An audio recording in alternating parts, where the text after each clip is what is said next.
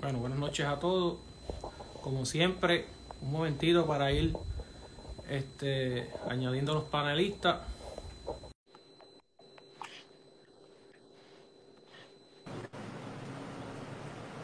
Ahí está el Pablo. Aquí, sí señor. Poco a poco. Bueno, las personas que se están conectando poco a poco, estamos aquí en el túnel del tiempo.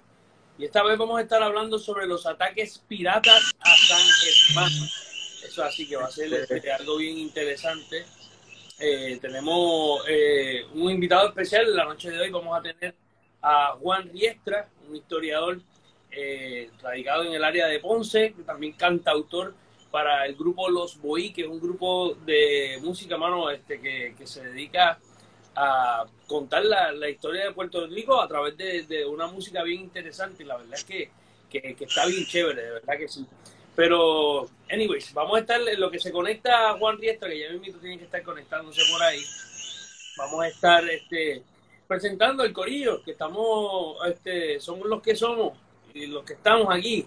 Aquí tenemos a eh, Gerardo Pérez, allá arribita, y aquí tengo a mi gran amigo Ángel Irizarri, que está hoy como, eh, ¿cómo es el, el, la nueva página? Historia Sensei. Historia Sensei underscore PR. Historia Sensei underscore PR. Así que ahí está el sensei de la historia. Oye, un saludito a todas las personas que se están conectando, un saludito a Steve Chewin desde Colombia, un saludito por ahí a Gaby Whiskey Life, Ortiz, un saludito a todo el mundo que se está conectando por ahí.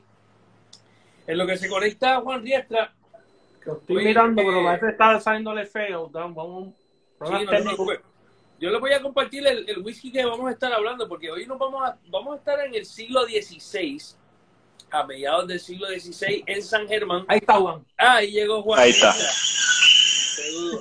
Buenas noches. Así que yo estoy Buenas tomando noches. Grand Old Park en la noche de hoy. Old Park, eh, este whisky no viene a Puerto Rico, pero Old Park, la leyenda dice que este es un súper longevo de Gran Bretaña que nació como en el 1483 y murió supuestamente en el 1630 y pico. Imagínate, duró como 200 y pico años la leyenda del, viejo Par, ¿verdad? Entonces, como eso es lo más cercano que tengo a, la fecha que estamos eh, hablando, pues estoy tomándome ese whiskycito ahí en honor a, a, a la gesta de, de, los ataques de piratas a San Germán, que vamos a estar hablando ahora más a, más a, más a fondo con el gran Juan Riestra. Buenas noches, Juan. Gra gracias por, por, sintonizar, brother. Gracias por, por, estar aquí con nosotros. De verdad que. Una eh, alegría y un honor. No, pero no es para nosotros. Sí. Bueno, este. Vamos a lo que vinimos, vamos a, vamos a hablar, este, bienvenidos oficialmente a todas las personas que se están conectando, bienvenidos al túnel del tiempo. Nosotros somos los recreadores de historia de Puerto Rico, somos las personas, los, los boricuas que nos vestimos de la época este, y nos dedicamos, ¿verdad?, a tratar de preservar esa historia y, tratar de llevar un mensaje un poquito más entretenido para que las personas puedan entender lo que pasó y lo que los puertorriqueños sudaron, ¿verdad?, y, y lucharon y, y, sangraron por esta, por esta tierra que nosotros tenemos hoy en día. Así que, pero en la noche de hoy vamos a estar hablando de los ataques piratas a San Germán. Eso es así. Y no hay nada más eh, que tenemos al experto en el tema, al gran Juan Riestra. Juan, explícame, vamos a hablar de, empezamos por, por San Germán, si, si, si vamos a ubicar San Germán, porque, porque San Germán es la, la villa andariega, eh, ¿cómo es? El pueblo fundador sí. de pueblo. Eh, sí, sí, eh, vamos a explicarle a las personas que están sintonizando dónde es San Germán o, o cómo, qué, qué era San Germán. Pues primero tengo que hacer un disclaimer yo no soy de San Germán ni tengo familia allá, porque siempre me preguntan, la gente me dice, eh, ¿por qué te entusiasma tanto? ¿Por qué te, te, emociona tanto hablar de San Germán? ¿Y por qué le presto tanta atención en mis canciones y en mis clases y, cuando comparto la historia de Puerto Rico en general? Eh, a mí nadie me, me enfatizó San Germán, yo fui aprendiendo por los libros, ¿verdad? Seguramente como ustedes también, ¿verdad? como que si uno no se pone a leer historia, uno ve San Germán en el mapa uh -huh. y uno se cree que es un municipio más, como, como cualquiera por ahí, ¿entiendes? Como claro. uno más entre los 78. Y, y no, mano, tiene, eh, tiene una gran importancia, ¿verdad? Eh, pues hablando de San Germán, pues sí. Que, es más viejo que, San Juan, la capital, en esencia. Ok, eso es un debate, eso es un debate. Vamos a, para, para, para, buscar este un, un, una solución este, elegante, podemos decir, que es para efectos prácticos tan antiguo como la capital. Eso diría yo, ¿verdad? Eh, porque hay una teoría que San, bueno, como la, narración más eh, divulgada es que la conquista empieza en 1508, ¿verdad? Con Juan Ponce León y después, poco después se funda la capital, ¿verdad?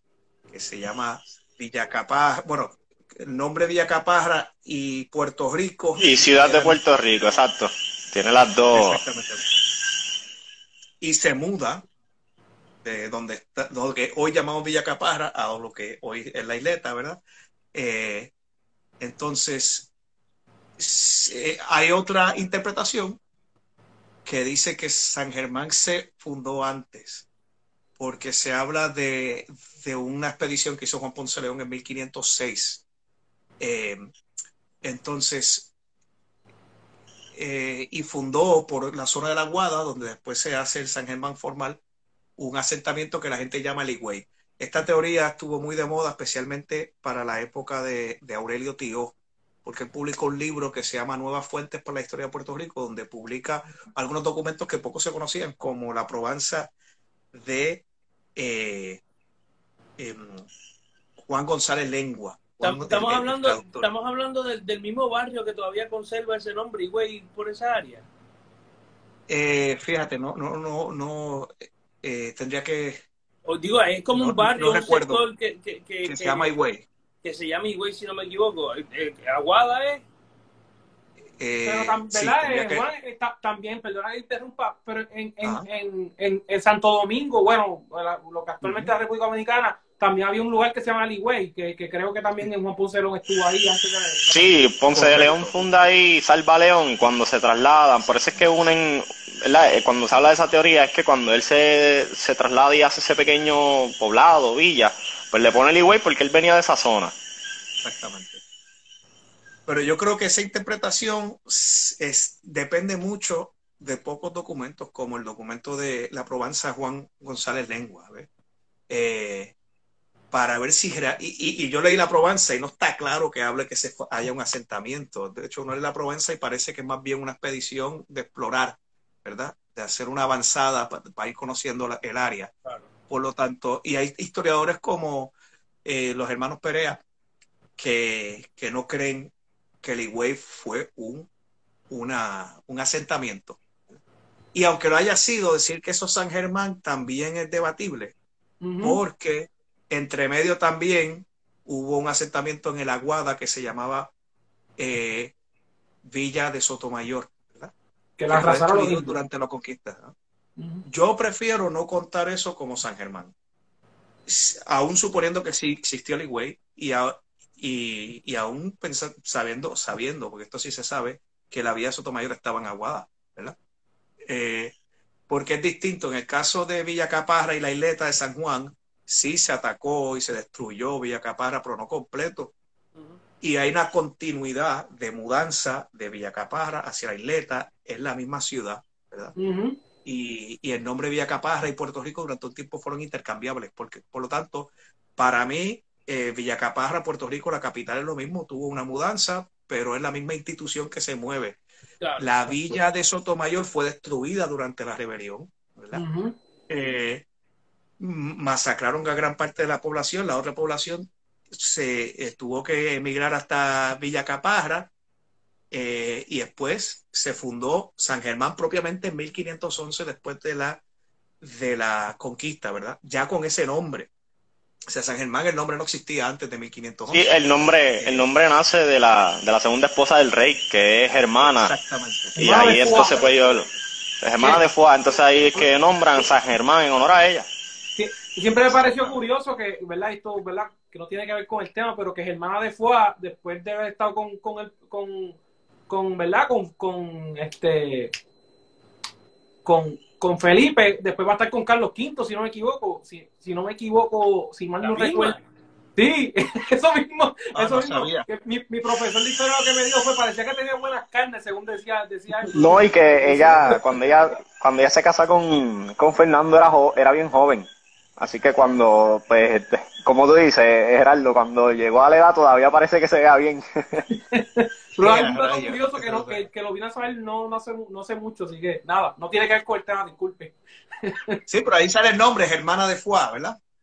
eh, y, y para mí ese es el San Germán, propiamente, porque era continuidad de nombre, también se va mudando muchas veces de, de, ahí para abajo, sí, pero el punto no es la mudanza, sino que la gente que está en un lugar se muda hacia otro lugar y el nombre también sigue. Sí, hay otros nombres que se van, eh, que se van este, proponiendo y se van y, son intercambiables hasta cierto punto, pero el nombre San Germán está desde 1511 hasta el día de hoy, al igual que Puerto Rico y Villacaparra. No que primero se llamaba Villacaparra y después se llamó Puerto Rico. Esos dos nombres fueron casi a la misma vez, ¿no? A la misma Por lo tanto, usando, si usamos la lógica que usamos para San Juan, San Germán se fundó en 1511 eh, por lo tanto es posterior a la capital, pero eh, casi a la, por, muy poco, ¿verdad? Sí, claro. Eh, y se funda en un lugar que llaman el Aguada. Yo esto lo simplifico un poco porque el Aguada, obviamente, es donde está Aguada hoy día, pero es, no deberíamos pensar como ahora con, los, con las fronteras y los, de, de, lo que son los municipios entre sí, ¿verdad? Porque eso no existía. Por lo tanto, para mí Aguada es la región de la Aguada, que podría incluir Aguadilla o Cantos de Aguadilla, Rincón y, y hasta noroeste completo. Sí, yo para simplificar digo, eso es el Aguada, ¿verdad? Aunque hay un lugar más específico que es el Aguada.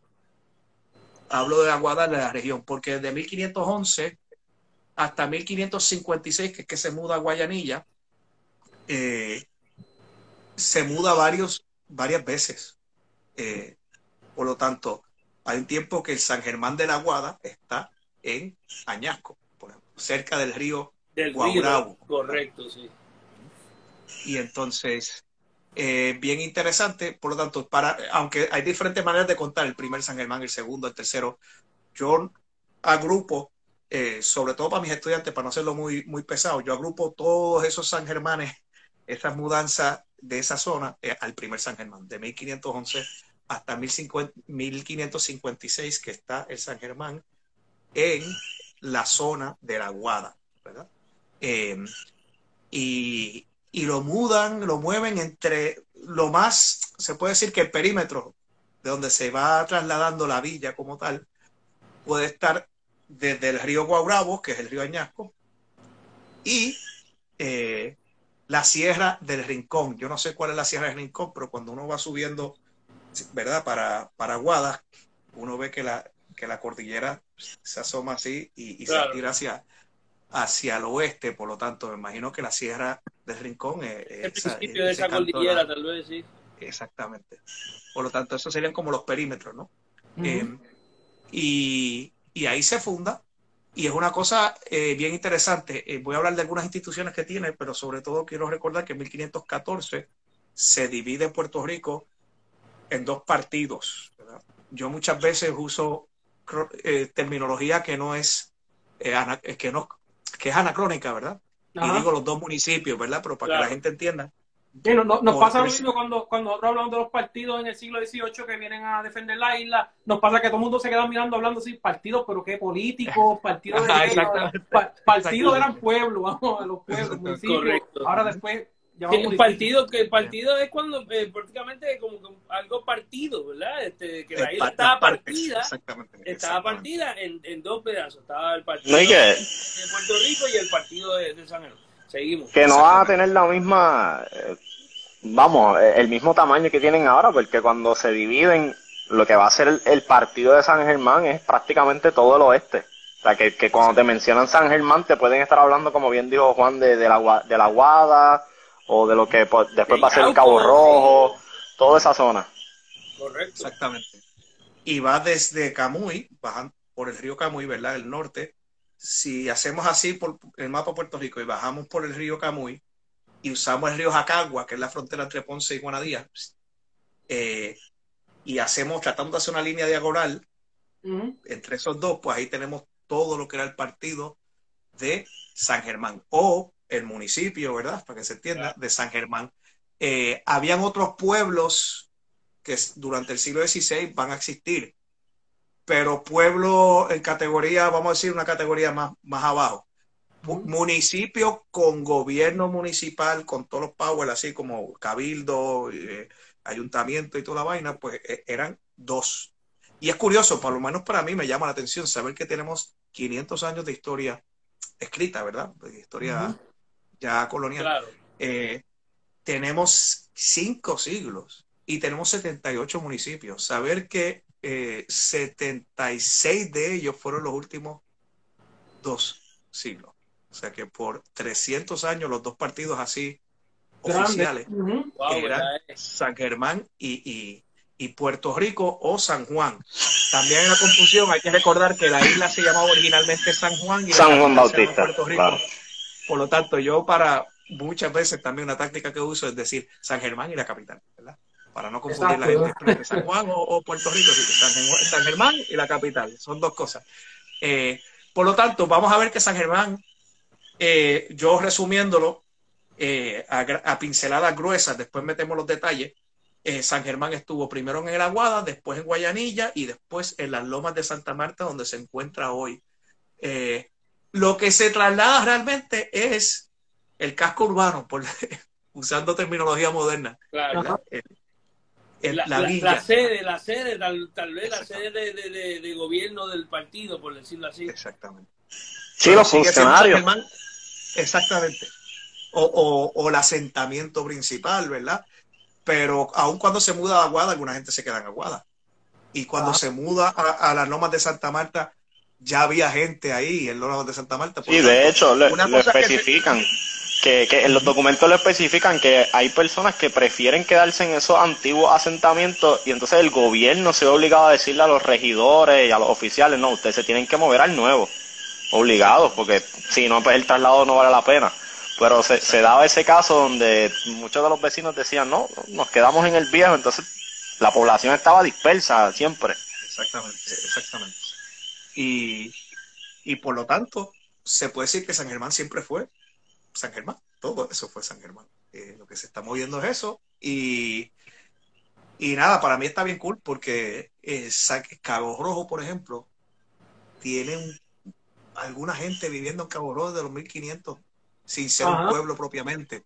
No lo van a llamar pueblo porque pertenece a San Germán, para que ponerle otro nombre, ¿verdad? Y, eso, eso que menciona Juan es muy importante porque muchas veces la gente piensa como que, por ejemplo, yo soy de Barranquita y otro, Barranquita de funda en 1802 eso no significa que, en 1802 fue que llegaron allí a, sentarse. Había gente viviendo ahí por mucho tiempo. eso era lo que, lo que era el partido de Coamo. Exactamente. pero, que, el, punto es que muchas veces se tiene esta concesión de que como que ah, fundaron el pueblo y fue como que 20 años antes ahí llegaron. No, no, ahí había gente por mucho tiempo. Fue que se aglomeraron tanta gente que había, había una necesidad de crear el, el pueblo. Pero pero no era que no, no hubiese gente viviendo eso. Hay, veces, hay veces que se denegaba el permiso. Claro, pues tenía que tener una cantidad de población y cumplir con unos, requerimientos. Correcto, había que hacer unos requerimientos y el gobierno decía, mira, no, todavía. Este, pero, y también eh, esas categorías también van cambiando a través de los siglos, me parece, ¿verdad? Eh, o sea que... Inclusive, y que inclusive también pueblos que fueron pueblos en algún momento y dejaron de serlo que pasa el caso de Río Piedra, que pasa el, de otros más que, que, fueron pueblos en algún momento la tuna, dejaron de serlo, que también no, no simplemente fue que se crearon, sino que también unos que existían dejaron de existir. Claro. Es bien interesante, eh, ¿verdad? Este, que, hablamos de este traslado, ¿verdad? Que, que el pueblo, de, el, ¿verdad? el asentamiento principal de San Germán se, se, se está trasladando. Pero se está trasladando por algunas cosas. Están pasando algunas cosas que, que están obligando a que la persona como que, espérate, vamos a mudarnos. Tú no te mudas porque sí, tú te mudas por algunas razones. Y, y eso es a lo que venimos, ¿verdad? Entonces, eh, a mí, eh, una de las cosas que a mí eh, me encanta del trabajo de Juan Riestra, ¿verdad? Como, como, como cantautor y todo ese revolú, este, con los boiques, la canción de Piratas de San Germán, que, que, que para mí es una cosa increíble cómo él captura. Eh, tu imaginación está súper brutal, adelante, de verdad, creatividad súper increíble. Entonces, cómo, cómo él está contando prácticamente el, el, a través de la vida de una sola persona, porque esta persona como que de momento es, joven y de momento tiene, tiene un ataque y después crece y después tiene otro ataque y ya está como que molesto, tú sabes, eh, que son cosas que el puertorriqueño literalmente, muy probablemente como él, hubo varias personas que sufrieron varios ataques, este pirata, este o indio o lo que sea, este a, a su pueblo. Entonces, eh, ¿verdad? Nosotros a veces pensamos que estas personas, españoles, whatever, este, pero que en realidad ellos no están luchando por España, ellos no están luchando por nada de eso, ellos están luchando por su familia, como dice la canción, para que sus mujeres no sean este, deshonradas, ese tipo de cosas.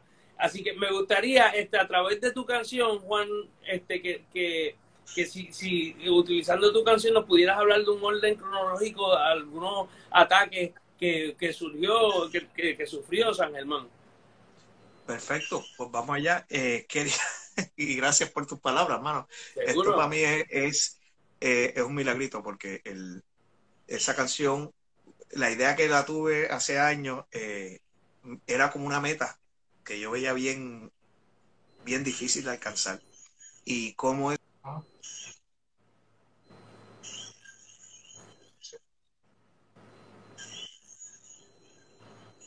Juan, eh, está loading. Está, está, cortando, Juan. ¿no? Está cortando ahí, deja que, que vuelva. En lo, que vuelve, en lo que vuelve Juan, por favor, tienen que buscar eh, después, por favor, busquen su, su página Los Boiques, el grupo musical donde habla de, de, la historia de Puerto Rico a través de, una música bien, bien súper nítida, mano. Una música buena, de verdad. Este, ya, lo perdimos, pero ahí mismo se, se conecta. No hay problema. Este, eh, y bueno, lo que se conecta Juan Riesta, que estamos hablando entonces de, de todos estos piratas, de estos, perdóname, ataques piratas a San Germán, que, que obligan a, a, las personas a, a estar buscando. Eh, que específicamente, Pablo, ¿verdad? La canción la pueden buscar, se llama, ¿verdad? ¿Cómo es el, el, título específicamente? Piratas eh, de San Germán. Este, y la, habla específicamente de dos ataques que son en 1528 y 1538, que son pasando 10 años entre uno y el otro. Eh, y es, literalmente lo que está la canción es casi una, podría decirse, una manera casi literal de, de contar lo que ocurrió durante, la, durante lo, ¿verdad? los diferentes enfrentamientos. Y es de lo más interesante, este, ¿verdad? Poder, poder ver eso eh, como él lo, narra en la canción y, ¿verdad? De una manera muy amena, me, me, encanta. Yo la tengo en mi, playlist de Spotify y la escucho a cada rato y cada vez que la escucho me, me, me, me, se me paran los pelos, este, igual que otras que él tiene, otras canciones que él tiene. Eh, por ahí mismo ya, ya mismo se está conectando este eh, Juan de nuevo. Pero yo no sé si tú te acuerdas la primera vez que yo te la puse. Este, este, que yo no lo había escuchado nunca, tú me la, me, enviaste este, y a mí me, me, pareció, es que también la forma con que él la canta con, es con un sentimiento que te... No, mano, o sea, eh, eh, la canción está súper nítida, es lo que yo digo, este, te transporta, aprendes a través de la canción, estás aprendiendo lo que pasa, lo que, lo que sucedió. La realidad es que la canción te hace tú si cierras los ojos, estás viendo cómo está pasando todo y te puedes imaginar pues el corricorre de la gente, eh, de, cuando él habla de los vecinos, unos defendiéndose para cuidar a las mujeres que están destruyendo las iglesias, que básicamente era lo que pasaba. Cada vez que había un ataque era como que la rutina. Sí, Mira, nada, que, que frente a los comentarios que eh, para que diga algo menciona que, que el Facebook de Juan Riestra, que está eh, Riestra y los Boiques, y también otra canción que está muy, muy buena, que, que, la, que también me parapero, bueno, todas, todas. La de Constancia. Hay otra que, que se llama, que creo que es Quemar las Naves, que también ah, la, menciona aquí, Moda, Moda Walking Tours, que menciona que es, como un amor que se forma entre un español que, que llega aquí, después se quiere ir bueno, tiene que escucharla, está. Aparece como, como quemar las naves o constancia. Ah, sí, no, eh, agua de la libertad, agua de la libertad, agua de libertad. Eh, Correacoto, o sea, estamos hablando de, unas canciones bien nítidas y canciones que, o sea, que yo estoy llameándola a fuego, o sea, a tu queda, tú sabes, activado por ahí, de verdad que eso, eso, eso está bien chévere, a mí me, me gusta. Ahí está. volvemos, volvemos, no, tranquilo, tranquilo. ¿Qué pasó? ¿Fue, eh, ¿Fue mi conexión o fue la de ustedes? Pues yo eh, entiendo que no, te, fuiste, pero eh, seguimos, seguimos, seguimos ah, rellenando. Este no, le estamos, estamos hablándole a las personas, estamos eh, hablándole sobre tu trabajo, sobre los boiques, estamos mencionando algunas de las canciones que, nos gusta, Agua de la Libertad, eh, Quemar las ah. naves, este, esa es Constancia, creo que se llama, ¿verdad? Este, o sea, bueno, este, nada, seguimos ahí hablando de, los boiques. Pero volviendo entonces a, a San Germán, San Germán está, se está buscando mudarse porque está sufriendo unos ataques. Entonces nos puede dar un, un, walkthrough, ¿verdad? A través de, de, esos, de esos ataques. Seguro. Eh, pues entonces, eh, quería aprovechar como eh, de forma de marco, quiero decir dos cositas. Primero todo, a la mayoría de los puertorriqueños cuando se le habla de ataques piratas, pues le llama la atención y empieza a decir, wow, aquí eh, hubo, piratas también, existieron. Eh, eh, aquí habían piratas también, me llama mucho la atención. Es como que, espérate, ¿cómo que también? Si nosotros estamos en el Caribe.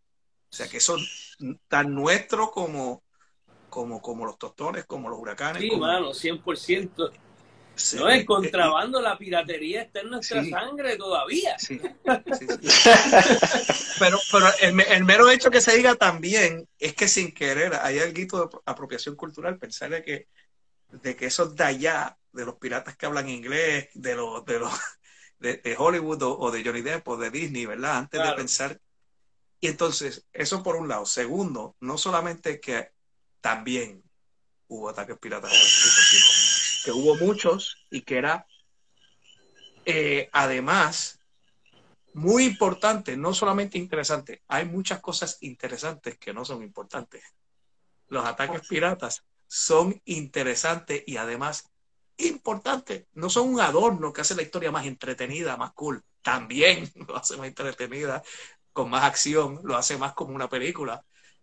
Pero la piratería ayudó a formar eh, bueno, le dio forma a nuestra isla, le dio forma a, los pueblos, a donde se mudaban, eh, influyó a la economía, afectó muchísimo la economía. De hecho, definió la economía, como, como, tú, como tú dices, ¿verdad? El contrabando durante mucho tiempo. O sea que ah, la historia militar, la historia política, la historia económica, la historia social, tiene mucho que ver con la piratería. El folclore. Eh, sí, definitivamente. Y entonces, eh, no solamente pasó y es bien interesante, es, bien, es relevante también, es relevante, ¿no? Eh, si tú ves San Juan y ves el Morro, porque está ahí? Por los piratas, eso tiene que ver. Si vemos a San Germán de esta día, ¿por qué está ahí? Por los piratas también. O sea que le está dando forma a la historia de Puerto Rico, no, no un adorno adicional. Eh, y la otra cosa que quiero decir es que la historia de piratería en el Caribe, que son los piratas más famosos, ¿verdad? empieza en la década de los 1520 ¿ok? 1520. Y en esa misma década Puerto Rico recibe el primer ataque pirata. Por lo tanto, Puerto Rico está en los de donde empieza la piratería del Caribe, o sea que está en el primer capítulo, el día, desde el día uno. Sí, desde el eh, principio. O el día dos, ¿entiendes? Pero desde el principio. Y la historia de la piratería en el Caribe es relevante dura hasta la década de los, 1820. Son como 300 años, ¿verdad? Después hay algunos que otros por ahí, pero ya no, no son bien, muy de carrera. Exactamente, que tenga un impacto así. Eh, por lo tanto, y en esa misma década es que matan a Cofresía, a Manuel Lamparo en Puerto Rico en 1825 también, o sea que son exactamente 300 años. Entonces, y Puerto Rico está en la primera década y en la última década. O sea, una cosa brutal, la historia de piratería en Puerto Rico. Y si son muchos pueblos los que han recibido piratería durante 300 años, si son 300 años que hay que contar, llama mucho la atención dos cosas. Que un pueblo recibió más ataques piratas que ningún otro pueblo. que ese San Germán, eso es bien llamativo. Y a eso hay que añadirle otra cosa, que también lo hace más llamativo todavía. Que no solamente recibió más ataques piratas que todos los demás, sino que todos esos ataques piratas ocurrieron, ocurrieron en un espacio de tiempo tan, tan corto que seguramente más de un ser humano los vivió en carne una vida biológica de un ser humano da para tú experimentar el primero y el último. Y de ahí para abajo no volvieron a atacar a San Germán. una cosa brutal, por lo tanto, yo cuando me di cuenta de eso, yo decía, ¿por qué nadie me explicó esto así, mano? Esto está brutal. Y entonces yo lo contaba y la gente me escuchaba y abostezaban. Y yo decía, coño, que, algo está pasando aquí. Seguramente nos pasa a todos, ¿verdad? Que cuando estamos hablando de historia, a veces la gente escucha y a veces la gente se aburre y uno está como que, diablo, ¿cómo es posible que tú no veas la película que hay aquí? Esto es, Oye, ¿y qué? Porque, tú ves que, nosotros tenemos que, vestir y todo se exactamente. Mira, que, que, que ahora que lo pones así en perspectiva, de que la vida de una persona pudo haber experimentado si le añades también los ataques que, que, catalogaban de indios caribes contra esa gente, eso era un día es francés, el otro día es un inglés, el otro día es un caribe. ¿Qué, hay hoy? Exactamente. Hay que pensar tipo, tipo huracanes.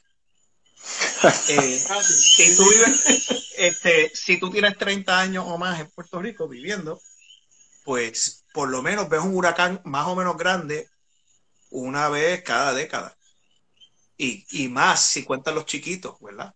Eh, por lo tanto, así como nosotros hacemos referencia, por lo menos yo recuerdo Hugo, recuerdo este, María, recuerdo George, recuerdo Hortensia, y es un punto de referencia donde todos nos recordamos, pues algo así de normal y, cotidiano, quizás no todos los días, pero con bastante frecuencia serían los huracanes, serían los piratas y serían los, los caribes. Por tanto, tú unes esas tres cosas y es como que eh, es algo eh, es una épica y, nos hace, o sea, no estoy, esto es un juicio amoral, aquí no hay nada de que si es bueno o si es malo, simplemente, mano, aburrido no es, eso está claro, o sea, que el que piensa que la historia de Puerto Rico es aburrido y que aquí no ha pasado nada, también estamos un poco atrás en, la representación de la literatura y, del, y del arte en esos aspectos.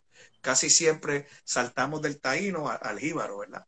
Entonces, y, ambas cosas lo proyectan bien negativo. El, el, el taíno bien pacífico, que es una mentira, pero lo, hablan como, ay, ahí comiendo yuca, ahí tranquilito, y lo mata, es víctima nada más.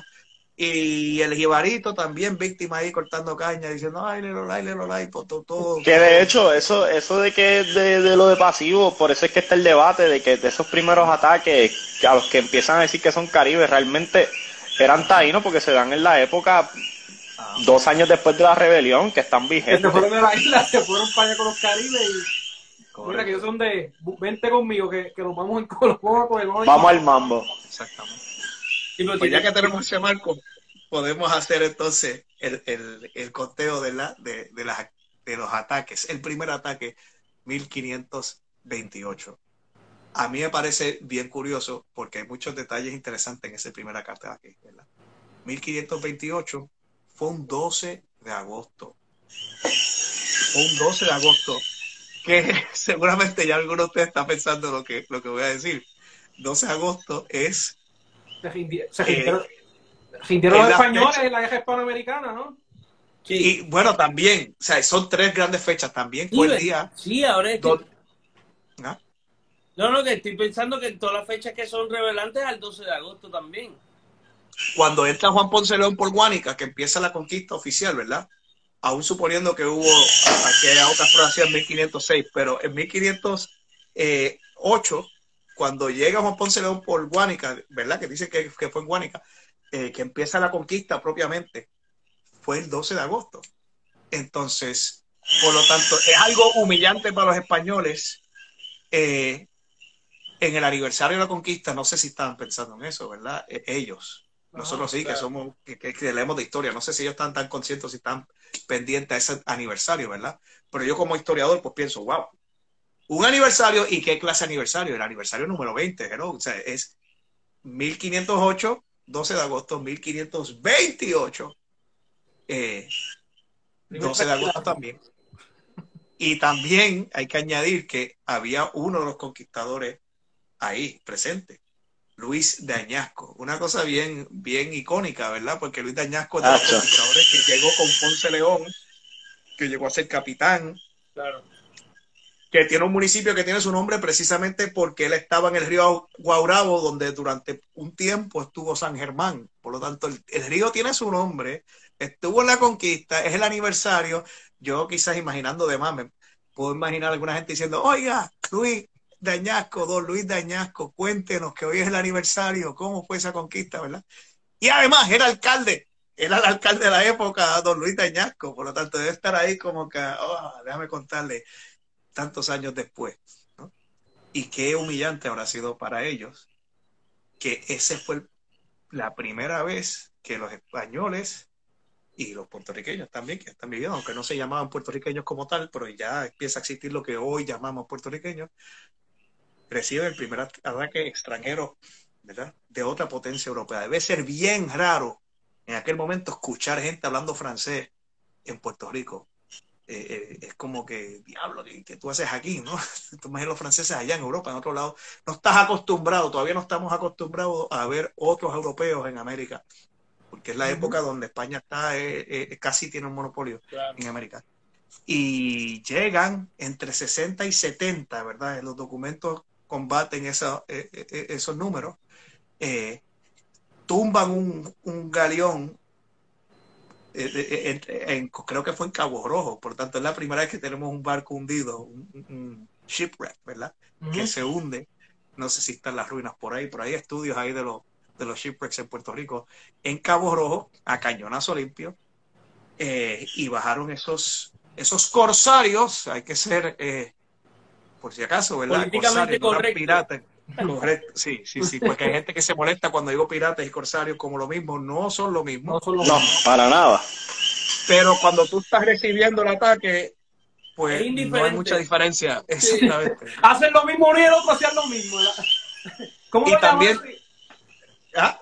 Que, que, el hecho de cómo llamasen de uno y del otro iba a cambiar lo, que venían a hacer, que era prácticamente lo mismo. Curiosamente, eh, también hay que añadir que los corsarios son eh, un término elástico. Puede ser algo más decente, entre comillas, como gente que siempre ha vivido en la legalidad, que son soldados legales y todo, y entonces hacen esto como un servicio profesionales o como, o como una APP, ¿verdad? Una alianza pública-privada, o, no sé cómo decirlo, ¿verdad? Un mercenario. Como, un militar privado, eh, contratista privado de eso, militar. Exactamente. Puede ser un tipo que nunca ha hecho nada ilegal en su vida. Pero más adelante eso evoluciona mucho y hay corsarios que son gente que siempre está en el bajo mundo, que siempre está haciendo eh, cosas de ladrones y, de piratas. Y, hay, que, y hay los que financian corsarios y, financian eh, estas expediciones y todo el revolú.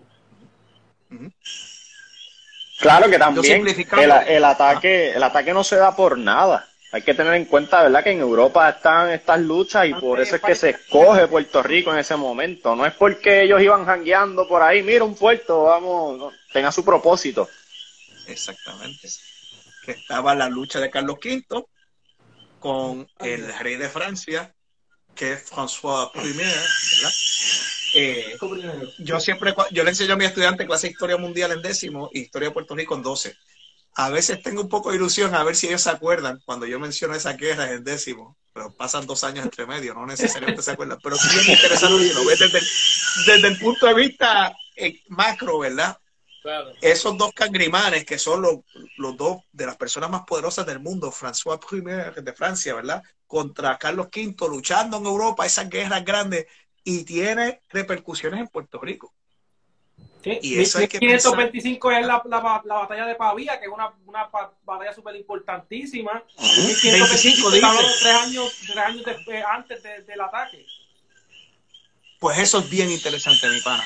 Cuando tú ves las fechas de los estados de guerra y de paz y, y las batallas en Europa y ves los ataques de los corsarios a San Germán, tú empiezas a ver unas correlaciones que tú dices. La correlación, claro. O sea que nuestra isla es bien importante, hermano están la gente allá afuera, a millas y millas de distancia, eh, rompiéndose la cabeza a ver cómo, cómo nos atacan, ¿no? Entonces entran por San Germán, por el río eh, Guaurabo, ¿verdad? En la canción yo digo, llegaron a la orilla de Aguada, digo la canción. Si nos ponemos más tape, digo, tendría que cambiar la canción llegaron a la orilla de Añasco, pero ah, eh, es más difícil rimar con Añasco, ¿verdad? Y como quiera, históricamente, históricamente es el Aguada, ¿verdad? No, está claro. Eso es parte del arte, así que tranquilo. Exactamente. Entonces, entraron por ahí, hay unos, detalles, hay unos detalles bien curiosos. Estaban, bajaron una bandera negra con una cruz blanca. Eh, o sea que no necesariamente la, eh, eh, la calavera blanca con, con, con, los, con los, los, huesos así cruzados. yo he visto banderas Pero, que nada tienen que ver con eso, ¿sabes? Seguro. Absolutamente no, no, era un símbolo estándar de la piratería, por decirlo así hay unos detalles ahí curiosos también porque bajaron con un tambor con redoblante, según uno de los documentos eh, de la época. Y, no solamente se robaron todo, ¿verdad? Eh, de hecho, yo creo haber leído que se robaron las almohadas, las cucharas, todo. Después, no recuerdo exactamente en qué documento estuvo eso. Yo estoy tratando de, que, que no sorprendería, bueno, porque la verdad es que esos tipos de artículos que muchos de ellos no llegaban acá con la facilidad que uno piensa hoy en día que eso llegaría. Así que todo eso eran cosas que le pueden ser útiles para ellos, ¿sabes? Que claro, una, una almohada, una almohada para esa época es como tú perder un iPhone, una nevera, o sea, es, un lujo. Sí, sí, sí, bueno, bueno. Se robaron todo, todo, absolutamente todo. Y después de robar todo, eh, prenden en fuego toda la ciudad. O sea que ahí yo creo que, que uno puede imaginarse la rabia de, del pueblo, ¿verdad? Diciendo, diablo, yo entiendo que, que, tú eres egoísta, que quieres beneficiarse de, de, quitarte cosas. ¿Ah? Encima de eso lo quema. O sea... Sí, y es que te beneficia a ti quemar casa, o sea que tú no, tú no ganas nada con eso, loco, ya te llevaste, o llévate lo mío, úsalo si quieres, pero no me queme la casa, eso es un daño que me estás haciendo que no significa ningún beneficio para ti, ahora ha sido como que bien, bien impresionante, quemaron todas las casas, menos un bohío que aparentemente estaba más pegadito casi al monte y, no lo vieron, ese tipo se salvó. quemaron la primera biblioteca también, había una biblioteca de un licenciado, un abogado que había ahí en esa época, Tenía todos los libros. Entonces, nada. Ajá, sí, sí, sí. Lo, eh, menciona, él, envía una carta al rey y lo menciona que, que lo único que, que, tuvo cuando viró fue su esposo y su hijo, era lo único que, que tenía de regreso después del ataque, porque no, lo demás lo perdió. Y que había muchos libros que es como como pasa con, con, con, con el obispo que de, Puerto Rico, que cuando los holandeses atacan también le queman la biblioteca. Valbuena, Valbuena, Valbuena. Valbuena, Valbuena que, que, sale en, uno de los, de, de, los sonetos, no sé si de López de Vega, que menciona de, la de López de, Vega, brother. Pero, Eso está brutal. no, no, pero me encanta, me encanta que lo diga. Este, entonces, ¿qué iba a decir? Eh, ah, bueno, otro detalle. Mano, la defensa era lanzas nada más lanzas y, y, y, ya. O sea que lo que salieron de los, los, los, vecinos, como se dice en aquella época, los sanjerpeños, si se quiere, ¿verdad? Ya 20 años da bastante tiempo para para que gente nazca y ya sean adultos, ¿verdad? Por lo tanto, ya habían sanjermeños, ¿verdad? Eh, que reality check, como dicen en inglés, ¿verdad? Habrá sido darse cuenta como que, ah, España conquistó Puerto Rico, Puerto Rico es de España y, y aquí está todo bajo control, los taínos fueron derrotados, ya no hay amenaza, quizás por eso no tenían otro tipo de armas. Lanzas nada más, mano. Debe ser bien humillante ver a... Eh, Piensa en un palo con, con, algo afilado al frente, no, no, algo muy elaborado. Sí, no estamos hablando de lanzas de hierro gigantes, nada de eso. Y si tú eres Luis Dañasco, ¿qué vas a decir? Tú estás como que eh, haciendo el papelón, diciendo como que, wow, ¿cómo yo voy a hablar de, la conquista? Que yo soy el héroe y Juan Ponce León y nosotros derrotamos a los indios y ahora llegan los franceses y, y, quedé como un mamado que no pude defender a nadie ni a nada. Lo único que pudieron hacer es defender a las mujeres. Se enfocaron en, espérate, que, que no toquen a las mujeres, que no le hagan daño a los niños tampoco y que se lleven lo que quieran. Por lo tanto, habrá sido traumático para los que eran niños en aquel momento, seguramente, ¿verdad? Oye, y que, ¿verdad? Si, si, si ese ataque se da en el 28, un año después, un juez de residencia, que un juez de residencia, alguien de nombre, viene a, a, ¿verdad? A un proceso judicial al gobernador, cuando va a San Germán, él dice, mira, aquí no hay defensa, no hay armas, las casas son en, en, en madera y paja, o sea que un año después todavía ellos están pasando los estragos y lo que pasa es que en ese año, si no me equivoco, después vienen indios y, vuelven y los azotan. O sea, que, que ellos, yo me imagino ellos montando la casa y dicen, bueno, ya quedó. ¡Ras! Otro ataque. Y, entonces te pregunto, porque eh, ellos tienen ellos tienen lanzas, ¿verdad? O, o pica este, para defenderse. Eh, porque eh, esto, para esa época, este, los ejércitos grandes utilizaban este tipo de, cosas para pelear.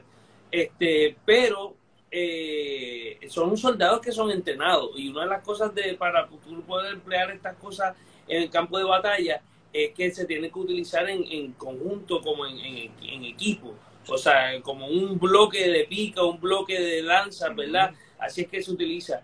Eh, eh, estos vecinos no tenían ningún tipo de entrenamiento probablemente, o sea que eh, ellos tuvieron que, que vérsela con lo que lo que tenían y arreglársela con, el poco entrenamiento que tenían. Eso posiblemente era algo que, que pasó.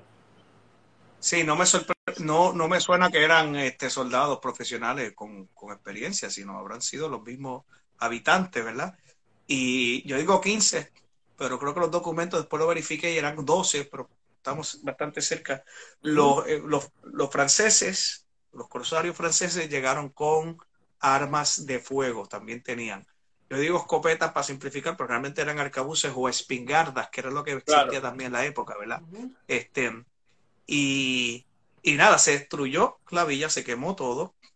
Y entonces aquí empieza a haber algo bien interesante, empieza a haber unas dinámicas entre, creo, que es como que empieza a haber diferencias de identidad entre San Germán y la capital, la gente que nace y, vive en ambos, porque empiezan a decirle a la capital como que, mira, esto está terrible, vamos a hacer algo.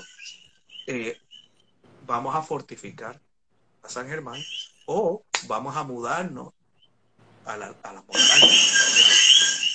Y entonces la capital dice, oye, me gustó lo primero, vamos a fortificar. Y empiezan a fortificar acá en Morro. La fortificación de Morro es la década de los, perdón, de la fortaleza, es en la década de los 30, 1530. Ah, o sea que San, la capital no ha recibido ningún ataque todavía, ¿verdad? Pirata y corsario. Y, piensa la capital en defenderse a sí mismo antes que defender a los que ya están recibiendo ataques. ya están recibiendo, exacto. y, empiezan a sentirse como que, espérate, eh, la capital se sirve primero a sí mismo, antes del resto de la isla. Y después lo segundo, vamos a mudarnos. Vamos a mudarnos entonces. Si tú no nos fortificas, pues vamos a mudarnos hacia la montaña. Y dicen, no, interesa para el, para el imperio, ¿verdad? para el Estado que haya un asentamiento en la costa, porque era conveniente para, la corona. claro, los, puertos. con Santo Domingo, exactamente. Esos puertos del oeste eran bien importantes en la, en la travesía a la española o, vamos a otro sitio, porque Ponce de León parte para la Florida de San Germán. O sea, que no fue que salió del puerto de San Juan. No sabía, no sabía ese detalle ahora me tiene bastante sentido porque también la década, parece como que dos épocas distintas, pero tienes razón. Eh, él muere en el 21 y esto en el 28, ¿sí? Este, entonces, sale para Santo Domingo y de Santo Domingo para Florida. Correcto, pero que tú lo utilizas el puerto de, San Germán, que vamos, eh, hay quien piensa, eh, él, vive en San Juan, él sale de ahí directo. Sí, sí, sí. Y entonces ah, voy a añadir también lo siguiente que al decir quédense en la costa y no vayan a la montaña, es uno de los ejemplos más claros de que el interés del pueblo colonizado está subeditado y está eh, sometido, subordinado a los intereses imperiales, ¿verdad? Y San Juan, aunque es la capital de la colonia, sirve más a la metrópolis que a la colonia, ¿verdad? Entonces, entonces yo creo que ahí San Germán empieza a decir, espérate, eh, pues vamos a tener que defendernos nosotros mismos. Reconstruyen a San Germán en la década de los 30, 29, como, como, como tú dices, mi pana, ¿verdad? En el 29 un ataque eh, caribe, que no es normal para San Germán. San Germán recibe dos ataques caribe nada más. Bueno, después de la, de la conquista y eso, ¿verdad? Eh, recibe dos ataques no es como el este. El este está recibiendo ataques Caribe Bueno, por algo, por algo el este se tardó mucho más en, que hubiese poblamiento, porque lo que era pues, ahí se movían y los caribes le caían encima, no los dejaban formar mucha población. Sí, y los, y los taínos que estaban en lo que, lo que se llama la región del Daguao eh, y, y, Humacao, todo eso era amo un pueblo que a las par de horas va destrozado. Esa parte fue bien fuerte. Y sí, esos los ataques caribes a San Germán son dos, porque sí hay ataques en el oeste, pero son a, otra otra zona, no es específicamente a San Germán. Al pueblo, exactamente, exactamente. Eh, lo único que queda, por cierto, lo único que queda es de estructura física, como bien dijiste, las casas eran bohíos, eran chozas de, de, paja y de yagua, quizás alguna de, de madera, pero no habían estructura física de mampostería, ni de cemento, ni de piedra. Lo único que queda de esa época es en las ruinas del Espinar en Aguada. Yo voy para allá y, me vuelvo loco. ¿Sabes por qué? ¿Dónde está eso? Wow, no, no sabía eso, sería bueno ir. ¿Verdad? ¿Verdad? Ustedes no sabían y saben mucho de historia. Em, me pasó a mí también. ¿Dónde eso? Yo, yo con maestría y todo, nadie me había hablado de eso. Eso fue un estudiante que me dijo, y yo, espérate, ¿cómo es? Me puse a investigar y sí, eso está. Y no está escondido, puedes buscarlo por internet fácilmente, pero nadie habla de eso. O sea, que tú puedes ser una persona que ha leído mucho sobre el tema y ni te enteras. O sea, que eh, es una cosa, a mí, a mí, me voló la mente, brother. ¿Cómo, cómo se llama? De hecho, las ruinas del las ruinas del espinar. Y es en Pero te lo digo, no me crean, no me crean, vayan a verlo, porque yo no me lo podía creer cuando me lo dijeron. Y está ahí. Lo que pasa es, para mí es lo equivalente a las ruinas de Caparra, pero para, para el otro partido, ¿entiendes? Ah, wow, wow. wow. Y, y está ahora mismo las ruinas, era la ermita del monasterio franciscano que existía. Eh, lo, que hicieron fue crear una iglesia alrededor de eso. Y la gente va a misa y todo, y servicio y todo. Ah, la ermita, ok. nosotros tenemos un compañero en el grupo, creo que fue una vez Eliud que comentó que, había algo de una ermita cerca de Aguadilla, de los primeros ah, poblados. Yo creo que hay de Santa Aguada. Lo mencionó pues es impresionante. Tienen que ir para allá algún día porque es, es la única experiencia que pueden tener hoy de ver algo físico, algo visual, ¿verdad? Eh, hay una estructura humana que sobrevive del San Germán de la Guada, ¿verdad? 38, vamos para forward, mayo del 38, creo que fue mayo, casi seguro que fue mayo. 38, 10 años después. El, reporte que yo leí fue en junio, o más hace sentido que haya sido en mayo. Fue, fue antes de junio, lo que, lo, que puede ser mayo. Pues en el 38 atacan los piratas de nuevo. Eh, y 10 años después, 10 años, un montón de tiempo, pero tampoco tanto, debe ser bien interesante 10 años después tú ver que tu trauma del pasado te, persigue, ¿verdad? Y, yo en mi canción pongo aquel niño que yo me invento, pero seguramente existió. O sea, estoy seguro que nació alguien en 1520, nació varias personas y tendría 8 años y 18 en el siguiente, ¿no? Eh, tú tener 8 años y ser víctima y tener 18 años distinto, porque ya tus traumas de, infancia se traducen a, a rabia, decir, no, esto no me puede pasar de nuevo, ¿no? Y pasó algo bien similar. 18 años en el siglo XVI probablemente ya tú has matado a dos personas. Sí. ya, ya con 18 años tú estás ready para sangre. Y es curioso porque es bien interesante. Para mí esos dos primeros ataques son sumamente importantes. Después vienen muchos otros, pero estos son de los más importantes porque hay un crecimiento y hay un y hay una experiencia nueva. La primera experiencia fue ser víctima. En esta segunda vez fuimos víctimas también, quemaron todo, se robaron todo, se robaron las campanas, de las pocas cosas de lujo que había en San Germán, eran unas campanas ahí que la gente pues, eh, pues decían, mira qué bonitas las campanas, ya que la casa, ya que la iglesia misma era de paja, ¿no? Eh, y entonces se robaron todo, y se fueron. Ah, y antes de ir se queman las casas de nuevo, esos canallas. Es una cosa increíble. Y entonces tú decir, de nuevo, yo me imagino, yo no sé cuáles son los pensamientos de la gente, pero yo pensando, ellos dicen, brother, ¿por qué volvieron? Volvieron porque la primera vez lo pasaron bien y pensaron que esto es un quitado, que es un mamey, que esto es, un, esto es fácil, atacas, te vas y es éxito. Si nosotros no le demostramos que hay un precio por atacar, van a, volver. Entonces, no, vamos, vamos a hacer cualquier cosa, lo que sea. Y se montaron a caballo 30 vecinos y se fueron detrás de los corsarios, ¿verdad? De nuevo, lo que tenían eran lanzas contra 10 años después eh, lanzas otra vez, tú te esperarías contra algo mejor, ¿verdad? Una espada, ¿verdad? Mira, tú tienes Sí, tanto como nosotros que tenemos seguro. Yo, yo, yo, leyendo el informe de, de del, te, te, digo ahora específicamente de quién, pero él menciona que, que por lo menos para en este ataque ya tenían espada y jodela, eh, por, por, lo menos, ah, pero que no tenían ni un arma de fuego. Y entonces está hablando que los franceses cuando desembarcaron tenían 50 alcabuceros. O sea, que estamos hablando que el poder de fuego que tenían los franceses era muy superior al que tenían los, los, los, en aquel ataque, prácticamente lo que tenían eh, armas punzantes. Y cuando dice rodela, para el que no sepa que una rodela, la rodela es esto que está aquí. ¡Ay, María! Tú tienes una rodela, déjame ver esa vaina. Ah, qué cool, brother. Súper no, bien. O sea, no estamos hablando, esto, esto no para una bala, para, para, para, ser sincero, esto no para una bala. no, y añádele que, que, ¿verdad? Uno lo ve como piratas y, y, y a veces las, las imágenes que tenemos como Disney es que son un chorro loco. Si son corsarios, tienen entrenamiento. O sea, ellos, ellos van a hacer las cosas con una precisión que, que vamos, unos vecinos, pues.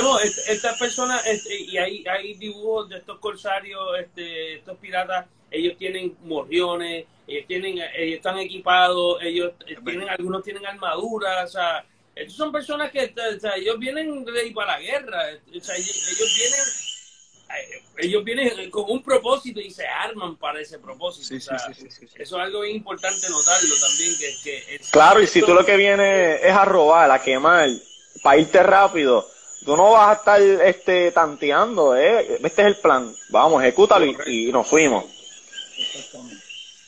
Mira, pues 38, Corillo. ¿Ah? Mira, el, ¿verdad? Voy, a citar específicamente de.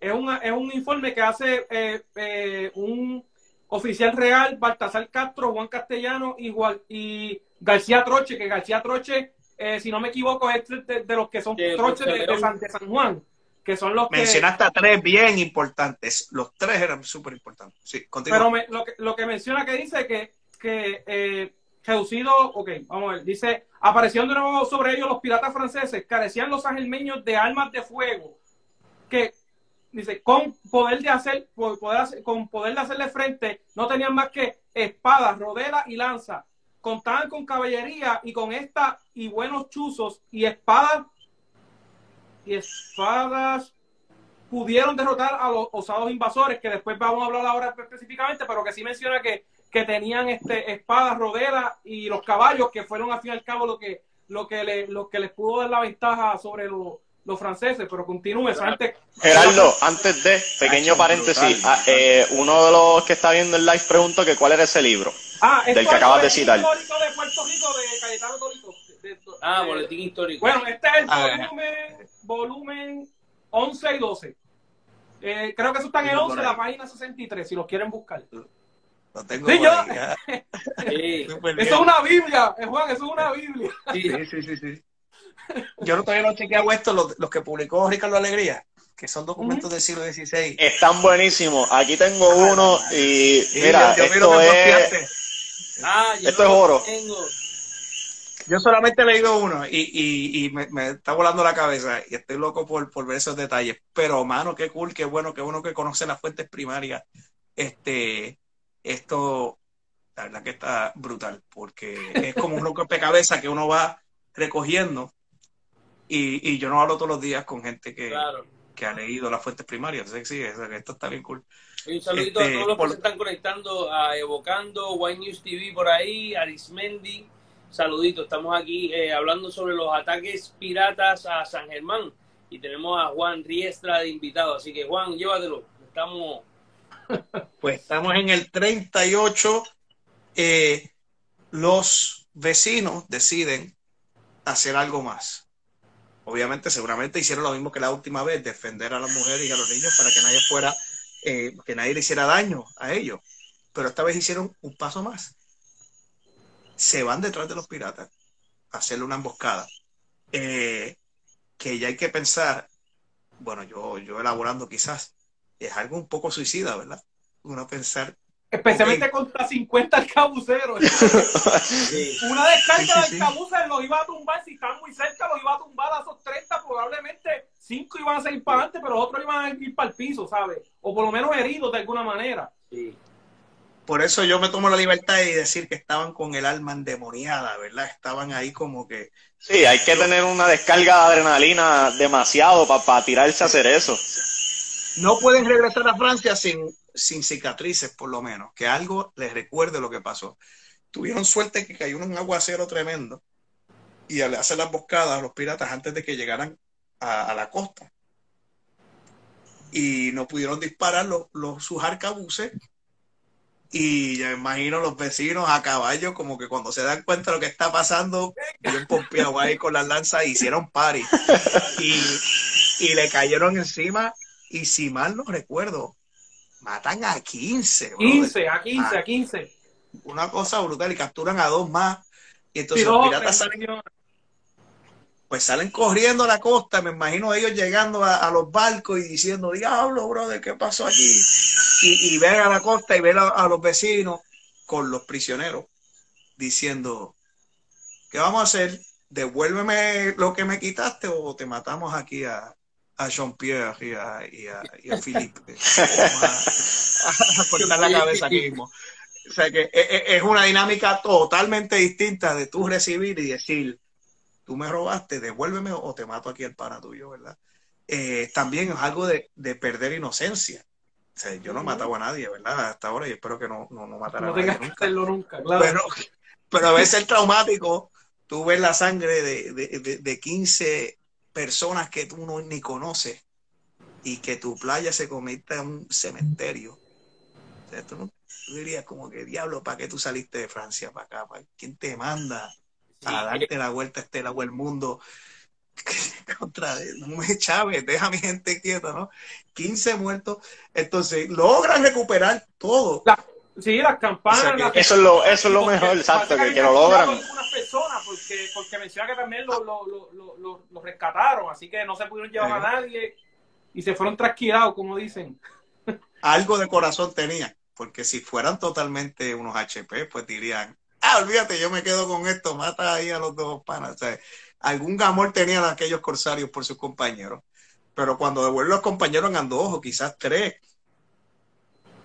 Y yo a veces imaginando, imagino yo contando, ¿y los demás? Y los demás lo encuentran en el infierno, maricón, arranca para allá. Están muertos acá. No, y, que, y, que, y, que, la verdad es que en aquel entonces la, la ley lo que decía para eh, la, la, la, pena por piratería o, ese tipo de pena de muerte era, era, era, pasarlos a cuchillo. Y cuando digo pasar a cuchillo realmente degollar o alcamiento. o era, era muerte, ¿sabes? No, no, no había otro, otra forma de, de tratar el asunto. Así que Oye, y que vamos. Creo que la mostraron de alguna manera, ¿verdad? Si, hay algún tipo que, que le quemaron la casa la primera vez y se la queman en la segunda, oye, ahora, contra. Ahí hay... Me cago en la mierda. Tú estarías ahí endemoniado, seguro. Ahora, si hay que darle gracias, si hay que darle gracias es como que una victoria parcial. Ah, perdón. No, que yo digo que si hay que darle gracias a algo en realidad, este, nada de esto hubiera sido posible si si ese aguacero no hubiera caído. Yo pienso. Ah, bueno, correcto. Estamos hablando, eh, eh ¿verdad? Eh, pólvora negra, nosotros como, como recreadores, que nosotros estamos, que disparamos este, fusiles y disparamos cañonas, cañones con pólvora negra. En un aguacero prácticamente es imposible disparar un fusil. sabemos. Y especialmente tú te mechas más todavía. Estamos hablando de. Y en la playa más, que con el salitre eso se vuelve pastoso alto nivel de humedad, no tiene que ni, no tiene que ni, caer un aguacero, por un alto nivel de humedad hace la, la pólvora negra se convierte en una plasta enseguida. Y esto son cosas que históricamente los ejércitos en el Caribe tenían que luchar contra esto. Pero este que, que es algo, ¿verdad? Como, como manada del cielo, por decirlo así, que cae este, este, este, este chubasco, ¿verdad? Esta bendición de agua para que estas personas, este, eh, sus 50 arcabuceros, no les disparara. A lo mejor les disparó uno, ponle, a lo mejor. Si me permites, Pablo, me, me, gustaría leer la, específicamente la parte de reporte que habla del incidente. Y perdonen que esto es castellano antiguo, están las letras a veces media, media, media jara, pero lo voy a leer pues, un, un relato bastante breve. Dice, a lo de los corsarios franceses, decimos que a media legua de San Germán, hecho en tierra 80 hombres, que los cuales 50 eran el cabucero. De, eh, de súbito llegaron, quemaron el pueblo, robaron la iglesia y el monasterio. luego juntos 30 de a caballo de los nuestros, dieron sobre los franceses a quien, a quien un grande aguacero no dejó aprovechar la pólvora y el cabuce, y así fueron desbaratados, muertos 15, presos dos o tres. De españoles solo murió uno. En el rescate de los prisioneros restituyeron las campanas y otras cosas tomadas de la iglesia y monasterio, fuéronse y no se no se han parecido más. Eso es lo que dice el bueno, bueno me encanta el castellano. Ahí me encanta cómo en los siglos, el siglo XVI le encantaban decir la palabra desbaratar. Desbarataron, desbarataron. Que para nosotros hoy es como que una palabra bien calle, decir como que eh, eh, bien informal. Ay, estoy desbaratado, esta gente desbaratado pero parece que aquella época no era tan informal porque en las crónicas acá rato y, y desbaratamos a... 1538 seguramente fue agridulce también. Por un lado, la alegría de uno recupera todo lo que perdieron, todo lo que perdimos, en parte, no todo, porque regresamos y encontramos a, a, las casas destruidas y todo destruido, ¿verdad? Pero es una victoria en el sentido de que aquellos se fueron sin nada. Nosotros perdimos nuestras casas, recuperamos nuestros bienes más allá de las casas, hay que reconstruir todo, pero ellos perdieron 15 individuos y, para nada, no tienen ninguna ganancia. Por lo tanto, eso fue bien importante.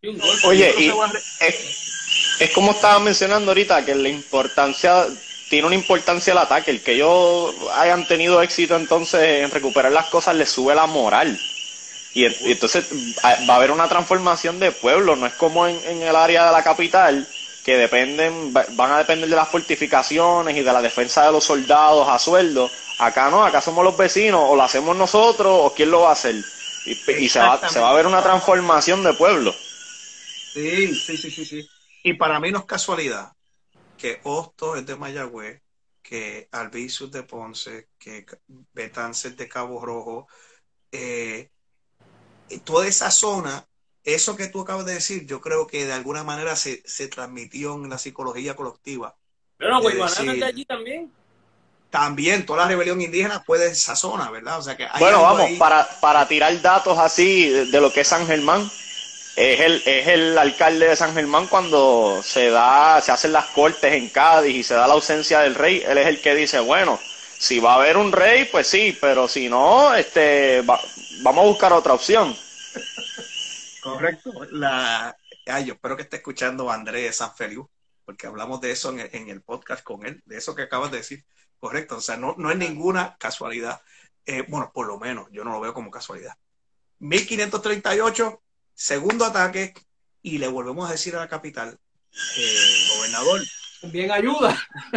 danos una, exactamente, danos ayuda, danos una fortificación. El gobernador dice, buena idea. Y empieza la fortificación de la fortaleza. O sea que el primer ataque coincide con el inicio de las fortificaciones de la fortaleza y el segundo ataque coincide, perdón, con el inicio de las fortificaciones del Moro, que son en la década de los 40. El Moro, la primera fase del Moro, es en la década de los 40. O sea que poco después del ataque, el segundo ataque a San Germán. O sea que los sangermeños dirían como que, Coño, eh, nos están atacando a nosotros, no ustedes. ¿Por qué fortifican acá y acá, acá, aquí nosotros no importamos, en otras palabras? Mira, sí, yo encontré en este libro, en el de Ataques de los Caribes a, a Puerto Rico en el siglo XVI. Ah, ese está bien brutal.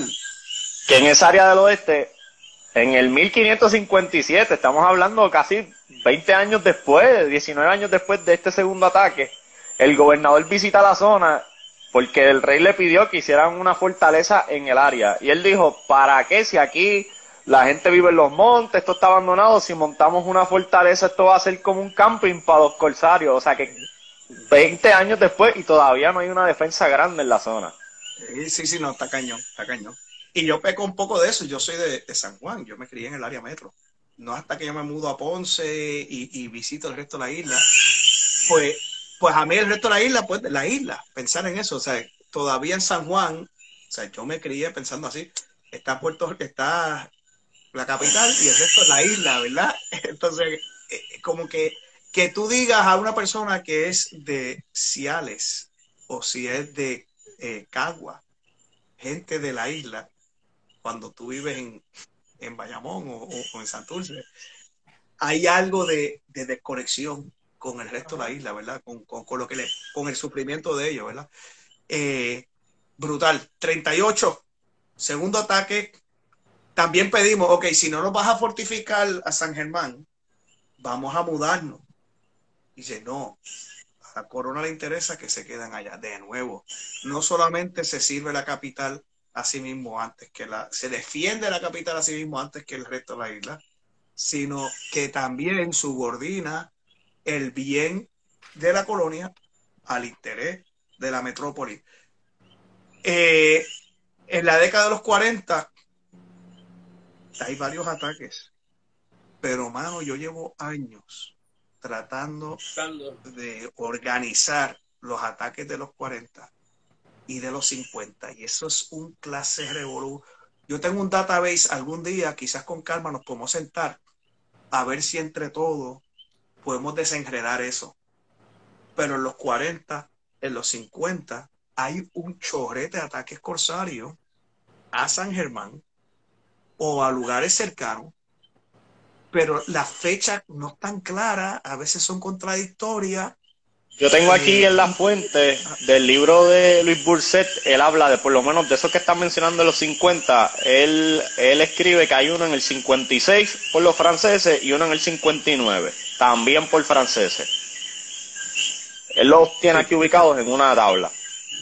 Yo tengo, yo tengo otro, yo tengo varios del 40, del 41. Del 40 yo tengo uno que, que, lo, que, lo, que fue que se robaron una, una embarcación y después este, se fueron a Puerto Velo y se robaron un barco con, que, que tenía perlas, tenía siete, de, que valía de 7 mil a 8 mil ducados. Y eso en aquel entonces está hablando de mucho dinero. Este, con eso se retiran. otra cosa, la isla de Mona, que la isla de Mona era, además de Tortuga, y de Mona donde se paraban ellos a esperar que los barcos que enviaran para, para, responder a lo que habían hecho y cuando venían los trasquilaban cuando venían de camino, ¿sabes? Que, Mona, Mona y Desecheo lo usaban las dos monas de película. Sí. La geografía de Mona es una cosa demente. Nunca estaba ahí. Historia de amante de loca. Ah, yo también, yo nunca he estado ahí, yo estoy loco por ahí, yo estoy loco por, si alguien es por ahí me puede llevar pues, eh, eh, en el público, pues me avisan, porque la geografía está brutal, la historia está brutal. Desde el primer ataque ya hay informes de que esos ataques del 1528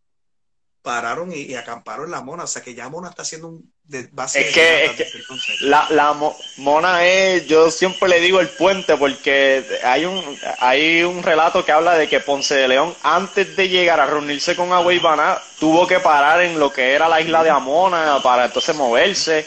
Allí también se, ¿sabes? La Mona servía de puerto para, para un montón de cosas. Y eso y los ataques indígena historia indígena de Mona también está brutal. La historia indígena de Mona está brutal. La historia pirata de Mona está brutal. Entonces, yo voy a darle un poco fast forward porque los ataques de los 40 me encantaría dar más detalles. ¿Cuánta gente murió? Ah, se me olvidó decir que en el 38 murió un vecino. Murieron 15 piratas. Sí, pero murió uno, lo, lo, mencionan en el, en que murió uno de ellos. Y debe ser interesante la dinámica de la gente, ¿verdad? E, integrar a ese defensor y no sé qué. Eh, pero nada, en los 40 yo no encuentro detalles ni de cuántos piratas eran, ni cuánto daño hicieron. A veces dicen que quemaron toda la villa, pero no, no. Pero no sé, como que hay pocos detalles, pocas descripciones para algo tan grande, ¿no? Eh, pocos ataques, o sea, no sé cuánta gente atacó, no sé cuánta gente murió, no sé cuánta gente defendió. Quizás es como ya se hizo tan frecuente se cansaron de dar todos los detalles. Dice, mira, nos atacaron de nuevo, quemaron la ciudad, ya tú sabes, lo mismo de siempre. Quizás fue algo así, no lo sé. En los 50 ya los ataques empiezan a hacerse bien frecuentes y empieza a llegar el primer superstar, el International Pirate. Uno de, los, de las primeras veces que nos ataca un corsario o pirata de fama internacional y nos ataca François Leclerc, que ah, era Jean Leclerc. Sí, uno de los primeros, el primer pirata de pata de palo que es el Caribe. Sí, ¿verdad? El tenía pata de palo, ¿verdad? Exactamente, exactamente. El, estereotipo que, tenemos actualmente de, un pirata de, con, la, con la cotoja aquí, para, posiblemente sea, lo hayan pasado en él, ¿verdad? El y uno se cree que eso es de la película. Ajá, ajá. Pero Leclerc era, uno dice, era negro. Eh, no, que yo sepa no, François Leclerc no. François Leclerc es un francés que había atacado a los ingleses muchas veces durante guerra y a partir de un momento le encantó el Caribe y se establece en Isla de Mona. Y desde Isla de Mona el tipo ataca a San Germán y Santo Domingo. Están, atacando varias veces. Imagínate tú ser un sangermeño, de ver después del el ataque del 28, del 38, varios ataques en los 40. Y después en los 50, ver un pirata que anda además en pata de palo ahí, este, mandando a su. No, y con renombre, y, con ese nombre, ese nombre que se escucha y, y, y que, y con leyendas que tú sabes que la gente te gilversa las cosas y las exagera, que sabrá yo lo que escuchaban de ese hombre. No, no, y, y estoy seguro que ya tú, tú, tú, como San Germeño dices, ah, no, no, brother, esto ya, ya yo he visto, yo pensé que había visto todo. Oye, ¿verdad? Eh, puede, ser un chiste morboso, pero la gente de San Germán... Lo que quería irse era para el Perú y para, y para México, dieron, para el canal también. Pero mira, yo me, yo imagino a la gente de San Germán como el meme que hay que dice, cuando te levantas en Bayamón y lo que escuchas es un tiroteo y el tipo está así bebiendo café pues yo imagino ellos un ataque. Ah, ¿qué, ¿quiénes son? ¿Franceses? ¿Ingleses? Salud. Porque... Como el canto de los gallos por la mañana, seguro. A ese nivel. Entonces, en el 54, en el 54, yo lo he leído varias veces y, y no sé si usted tiene la misma impresión que yo, pero yo la conclusión que llegué quiero revisar y estar seguro porque esto está impresionante. Tres ataques en un solo año. Ah, wow. Wow. No, no, no, no, soy muy conocedor de ese asunto, ¿verdad? No, pero yo, eh, eh, eh, yo, creo que en Puerto Rico es el único año que han sufrido tres ataques en, en un solo año. Pues piensa lo siguiente, en los 20 un ataque en San Germán, en los 30 otro ataque, o sea que estamos acostumbrados a uno por década. En los 40, varios ataques por década. Ya en los 50 puedes tener varios ataques por año. Tú dices, ya no, no, brother, vámonos de aquí para el carajo. O sea, eso no sirve. No sirve. Entonces, múdame. Eh, vamos, vamos a mudarnos. Y el gobernador dice, no, no, no, no. No, primero dicen, danos una fortificación. yo, no, es que no se puede, que no sé qué. Pues no, nos mudamos. No, tienen que quedarse en la costa. Pero ya la gente se había ido mucha gente se había ido. O sea que hay algo de desobediencia civil. Los sangermaños ya muchos, desde el primer ataque, están mudándose a unas montañas que llaman las lomas de Santa Marta. Ya había gente viviendo allá arriba desde entonces. O sea que ya hay algo de desobediencia civil. Y el gobernador finalmente, bueno, no recuerdo si es el gobernador o si, si es un jerarca más arriba, pero las autoridades... Ahí también influye eh, lo que es la, la audiencia de Santo Domingo Ah. que, sabe de lo que está pasando y, empiezan también a meter presión porque saben que, esa gente la está pasando mal. Que sí, que es como tú dices, es, el gobierno este, de la isla más la, más la audiencia. Y en el 56 dicen, ok, ok, vamos a hacer algo. Las autoridades dicen, les voy a complacer y les voy a autorizar que se mude. Pero no va a ser a las montañas como ustedes quieren, tiene que ser en Guayanilla. Sigue siendo costa, pero no, no es aguada. Y yo imagino, yo siempre quizás imaginando además los Ángeles diciendo, está, está bien, ok, fair enough, pues vamos a bregarlo. Un happy medium. Nos mudamos, que es lo que queremos, pero nos quedamos en la costa, que es lo que quiere el gobierno. Y se mudan a Guayanilla. Y le cambian el nombre. Se supone que ya no se llame San Germán, se llama Santa María de la Guadianilla, ¿verdad? Guadianilla, este, exacto, Guadianilla. Sí, Guadianilla, con D. Mis estudiantes se ríen porque creen que, quizás el, el, historiador, el, cronista de la época tenía frenillo y decía Guadianilla en vez de Guadianilla. pero, pero así dicen los documentos y lo repito como dicen los documentos, Guadianilla.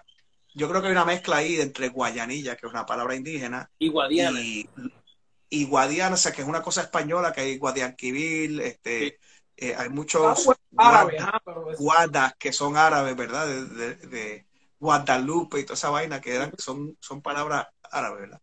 Eh, pero sí, Guadianilla, se cambia el nombre, pero entiendo que la gente sigue llamándolo San Germán. Que ese asunto de. También hasta en el nombre veo resistencia.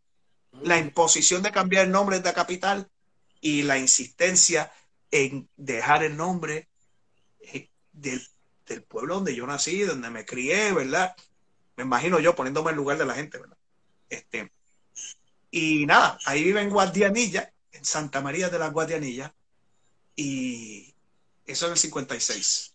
Pasa el 57, no hay ataque. 58, no hay ataque. 59, no hay ataque. 60, no hay ataque. Cinco años sin ataque pirata, ya es. disculpa, disculpa que, perdón que interrumpo, pero es que, es que alguien que aquí en, el, en, el, eh, en lo que están hablando, que mencionan que Guada o Guadi significa río en, en árabe. y hace sentido que, significa, estamos hablando de riachuelo. Entonces, Guayanilla o, Guayanilla sería Riachuelo. Que Por el río. y mira, acaban de escribir aquí que el Guadiana es un río en España. Así que más sentido todavía. Sí, Guadiana, Guadalquivir. Mira, Tropical este, Ginger está diciendo que Guadiana, Guadiana en Naranjito. Saludos, mi amiga, qué bueno que estás aquí. Super. Este, pues sí, este, ahí se funda el nuevo San Genaro, se muda. Y quiero, voy a hacer un pequeño paréntesis de las instituciones que incluyen el San Germán de la época incluye el cabildo, obviamente, con sus alcaldes y todo, que eran alcaldes siempre importantes, no eran, no eran cualquier persona, ahí estaban conquistadores de, famosos. Eh, se muda también la iglesia, obviamente. Eh, se muda un monasterio, al principio un franciscano, después viene los dominicos, que también hay algo interesante, no sé si nos da tiempo, pero podemos irnos por las ramas de los dominicos y los franciscanos con su énfasis en eh, distinto, tiene ciertos distintos énfasis en interpretación del cristianismo. Eh, y hay otra cosa interesante, hay un hospital que se muda, que es el Hospital de la Concepción. Que tiene una ermita, ¿no? Que ¿Ah? todavía está. Es una ermita. Todavía está. Exacto. No, no, no. Eh, es un hospital que ya tiene un edificio ahí moderno, Correcto. este, que es del siglo XX, pero poca gente pasa por ahí y se da cuenta que ese hospital se fundó en 1511, es el hospital más antiguo de todo el hemisferio occidental que está en uso continuo ah, desde 1511. Eso. está brutal. Hay hospitales más antiguos en la República Dominicana, pero ya no existen, ya dejaron de funcionar. Y pueden encontrar otros eh, eh, quizás eh, en México en cuanto están en las mismas estructuras desde siempre, pero de institución que se funda en el 11 y todavía en el 2021 existe y está funcionando. Lo único que ha cambiado es la sede, donde se muda. Eso está brutal. Y creo que nadie enfatiza eso, hermano. El hospital más antiguo de las Américas, de todo el hemisferio occidental, es el de San Germán. Eh, mira, esto es tan extraordinario que yo a veces dudo de mí y digo, mano, ¿será que me equivoco? Mira, si me equivoco, por favor, les ruego que me corrijan yo lo acepto. Si me encuentran un hospital que se fundó antes de 1511 y está en uso continuo desde 1511 y todavía hoy, díganmelo para no repetir un disparate. Pero hasta ahora busqué México, busqué.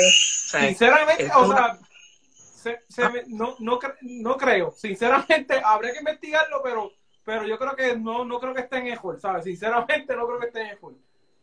1511 que lo, lo, lo, lo, más que pudo, lo más que puede haber es uno en Santo Domingo y no lo hay. Sí, exacto, si ya no existen, pues... En uso continuo, no. Por eso, Entonces están ahí en los... Eh, pasan... Eh, llegamos al año 1565. 65. Eh, pasa más de una década.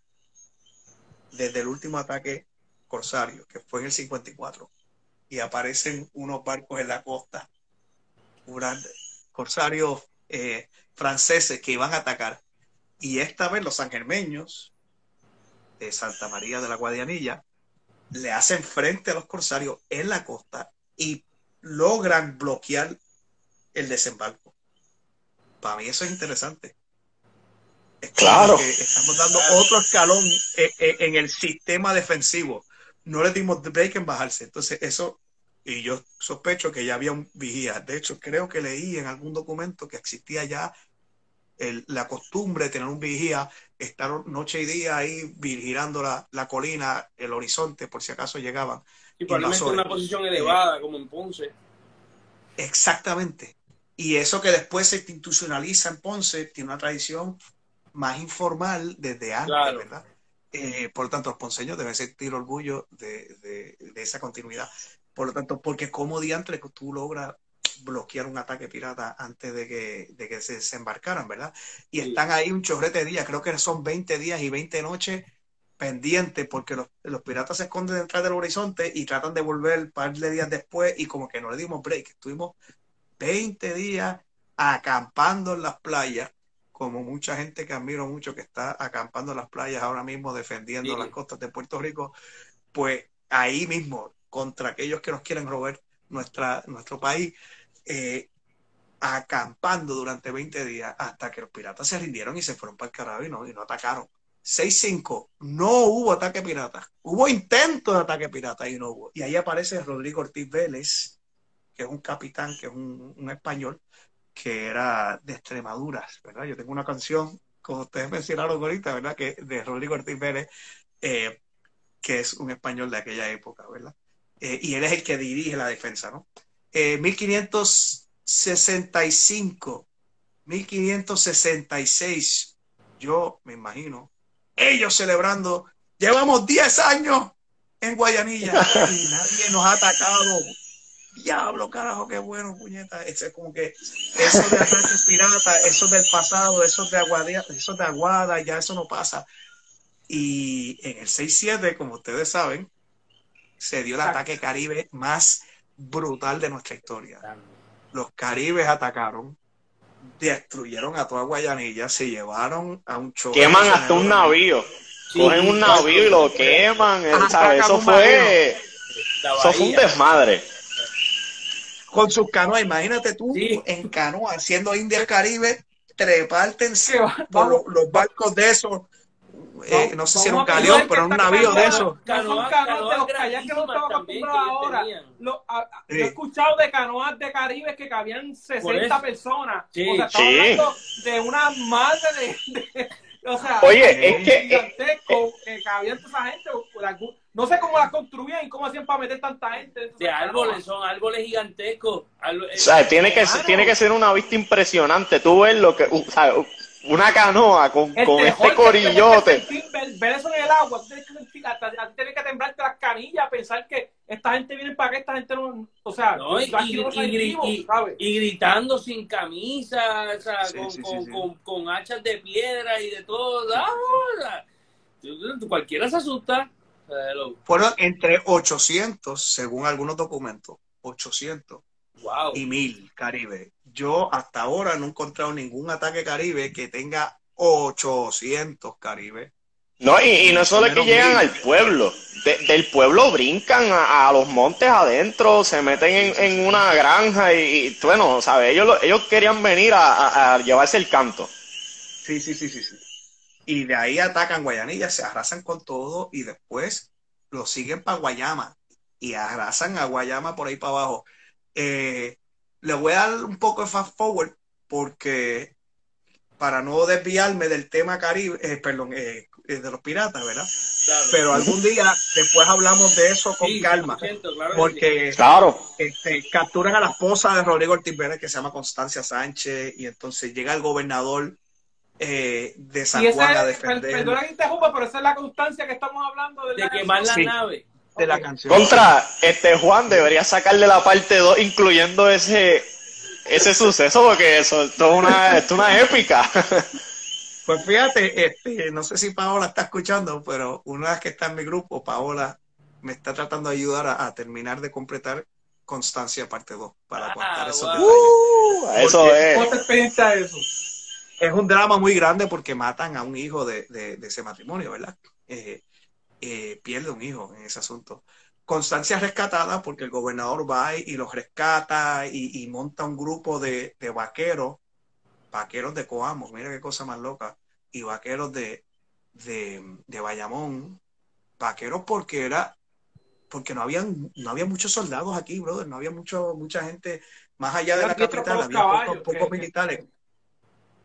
Y, mira qué cosa más loca, los americanos se creen que los vaqueros son suyos. De nuevo, el primer vaquero gringo es después de los 1840. Sí, full. o sea, que estos 300 años que, que, un vaquero hablara inglés, ¿verdad? Y los vaqueros, una costumbre mexicana que, los que los americanos les robaron a, a, los mexicanos cuando cogieron el norte de, de México. Pero anyway, entonces eh, eh, logran rescatar a las personas y eso inclusive a, a, Constancia que estaba herida y todo, pero la rescatan en, Guayama, la rescatan en Guayama, una cosa espectacular. Anyway, regresan a San Germán y dicen, bueno, qué bueno, logramos este, evitar un ataque corsario, pero nos atacaron los caribes, vamos a reconstruir a San Germán de nuevo. Eh, y en el 71, cuando San Germán todavía apenas estaba empezando a recuperar del ataque corsario, perdón, caribe, vienen los corsarios franceses y se roban lo poco que había en el 71. Eh, muchos, por si acaso, yo sé que algunos me lo van a decir, mucha gente pone el año 69 como el ataque corsario. Y eso es un error. Yo traté de buscar los documentos y eso se repite de Salvador Brau en el 2000, mm. perdón, 1904, Salvador Brau publica, creo que es este librito, a ver si lo consigo, sí, este, eh, de 1904, ah, sí. Sí, la historia de Puerto Rico. Es muy bueno, pero tiene las imitaciones pues, de su época y de las mentalidades, ¿verdad? Eh, y, se equivoca el hombre eh, y pone el ataque como el 69, fue en el 71. Y estoy 98% eh, seguro, que fue en el 71. Eh, entonces, hay pocos detalles, pero ¿qué detalles tú vas a contar si ya lo que había era, San Germán ya estaba bien chavado desde el 67, ¿no? Eh, había un par de cositas y los, los corsarios se los roban todo, ¿no? Entonces, en el 73,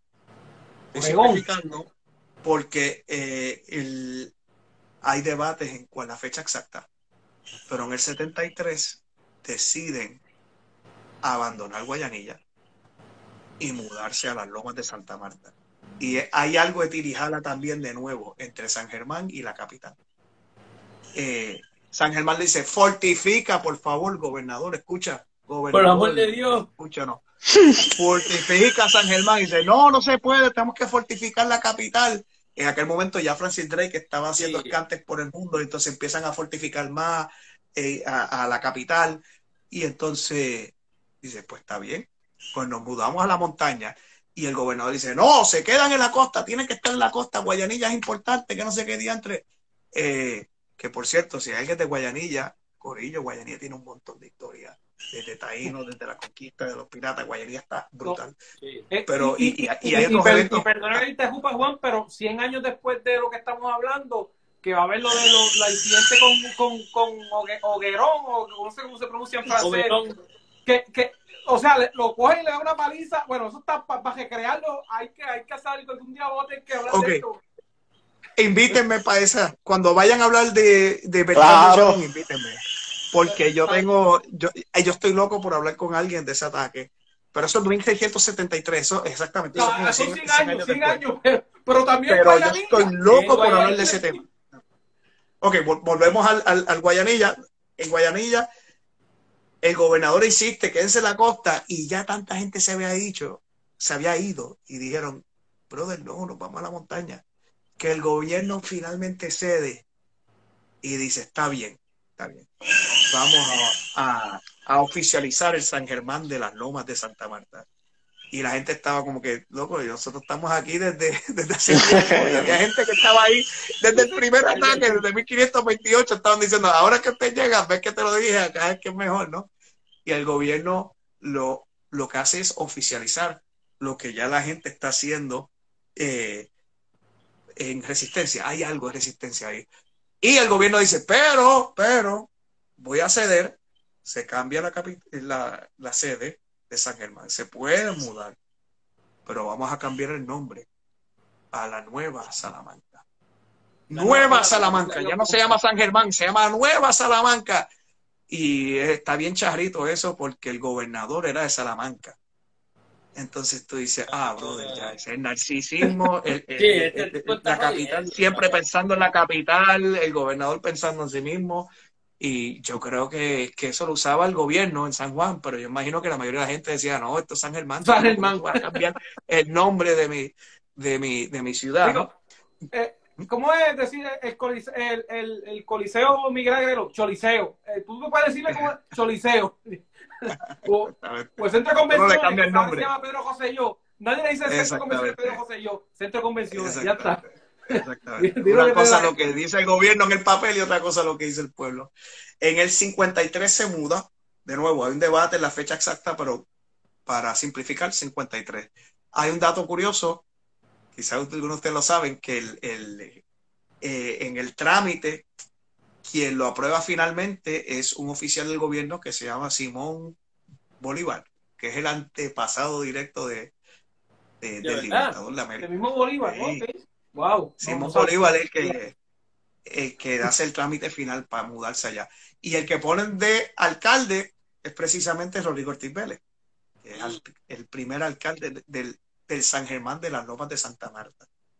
El mismo tipo que había defendido ya San Germán antes y cuya esposa había sido eh, capturada por los caribes en el 67. En el 73 se mudan a las Lomas de Santa Marta.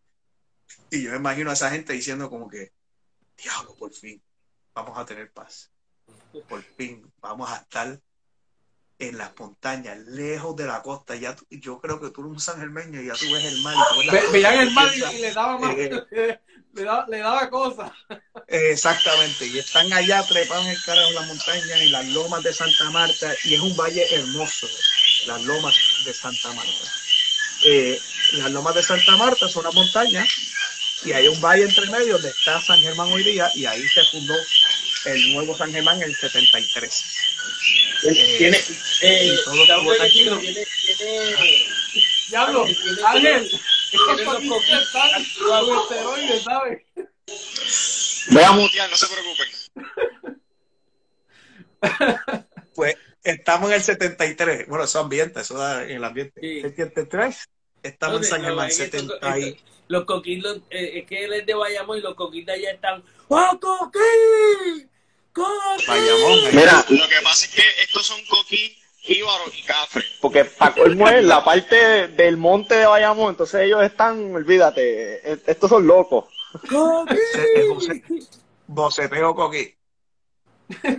73 se mudan a la loma de Santa Marta. 74, tranquilo. 75, tranquilo. Y de repente,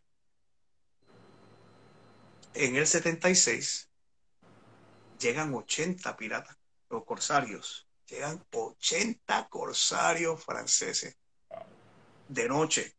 La fecha eh, la tengo por ahí, ahora no recuerdo cuál es, pero encontré la fecha exacta de cuando ocurrió. Pero yo me pongo en lugar de los sangermeños. Y es decir, como que no puede ser, No puede ser. Otra vez. O sea, llevo toda la vida en esta vaina si tú tenías, yo calculando, si tú tenías 8 años en el primer ataque, tienes 56 en este último ataque. Y ya tú tienes hijos, seguramente a los 56 ya tienes nietos. Estás como que... Para ese, tiempo, 56 años era alguien de bastante edad, ¿sabes? ¿No? Sí. Tú eres ya un viejo, decir, otra vez esta mierda de nuevo, hermano. Sí. Y tú dices como que yo quiero criar mis hijos en un lugar donde haya paz. Y, y, ya tu última esperanza, que es estar en la montaña, ni eso funciona. Llegaron los piratas subiendo y bajando montañas. Hubo un traidor, parece que hubo un español ahí que, que traicionó a los corsarios y, y, los delató. Subieron bajando montañas, llegaron al pueblo y esta vez, según los documentos, teníamos armas de fuego, teníamos arcabuces eh, eso yo lo incluyo, esos detalles lo incluyo en la canción de los piratas, parte 3, porque tengo tres partes. El parte 3 incluye ese. Ah, Y dice, ahora eh, tengo 50, ya tengo casi 60 años. Así dice la canción, esa parte. Y toda la vida luchando, toda la vida luchando por darle a mi familia una vida un poco más decente. Como que el tipo diciendo, como que, ¿esto cuándo va a parar? Y ahora tenemos escopeta o arcabuce, ¿verdad? Y ahora tenemos arcabuces, espadas y las viejas lanzas. Con nuestros hijos mayores marchamos sin miedo y con sed de venganza. Yo imagino que con esos arcabuces, con esas espadas y con esas lanzas, tú estás como que ahora por fin. Estamos, estamos parejos. No, no, sí, y ahí, y ahí yo tengo vengo con dos o tres generaciones de mi sangre también para, Exactamente. muerte, o sea, Venimos estás con tu hijo ahí, con tus hijos mayores, y tú estás como que vente, que, que, tú no vas a pasar por lo que yo pasé en Aguada o por Guayanilla, quizás algún nieto, ¿verdad? Y van allá y no sé, yo quizás elaborando de más, creo que eso lo cegó un poco. Le cegó luchar por venganza. A diferencia de luchar por amor. Estoy elaborando, ¿verdad? Pero ellos se enfocaron tanto en eso que empiezan a pelear con los corsarios de noche y los corsarios se aprovechan y atacan por detrás y empiezan a quemar la villa y capturan a 30 personas, incluyendo varias mujeres. Entonces, ya eso es súper dramático. O sea, estamos llegando al climax, como dicen en, las películas, ¿verdad? Cuando tú crees que ya tú estás enfocado en, disfrutarte la venganza, que vamos a saltar los tiros a estos invasores, y tú escuchas a, distancia, ¿verdad? El grito, y tú, tu peor temor se cumple, ¿verdad? Tu pesadilla. Que quien tú estás pensando que estás dejando en la seguridad, ahora mismo la está pasando Sí, mucho por el que tú. Quizás, quizás descuidaron lo que nunca habían descuidado, que es cuidar a la familia, cuidar a, las, mujeres y a los niños. Este, y fueron capturados. Prenden en fuego la ciudad.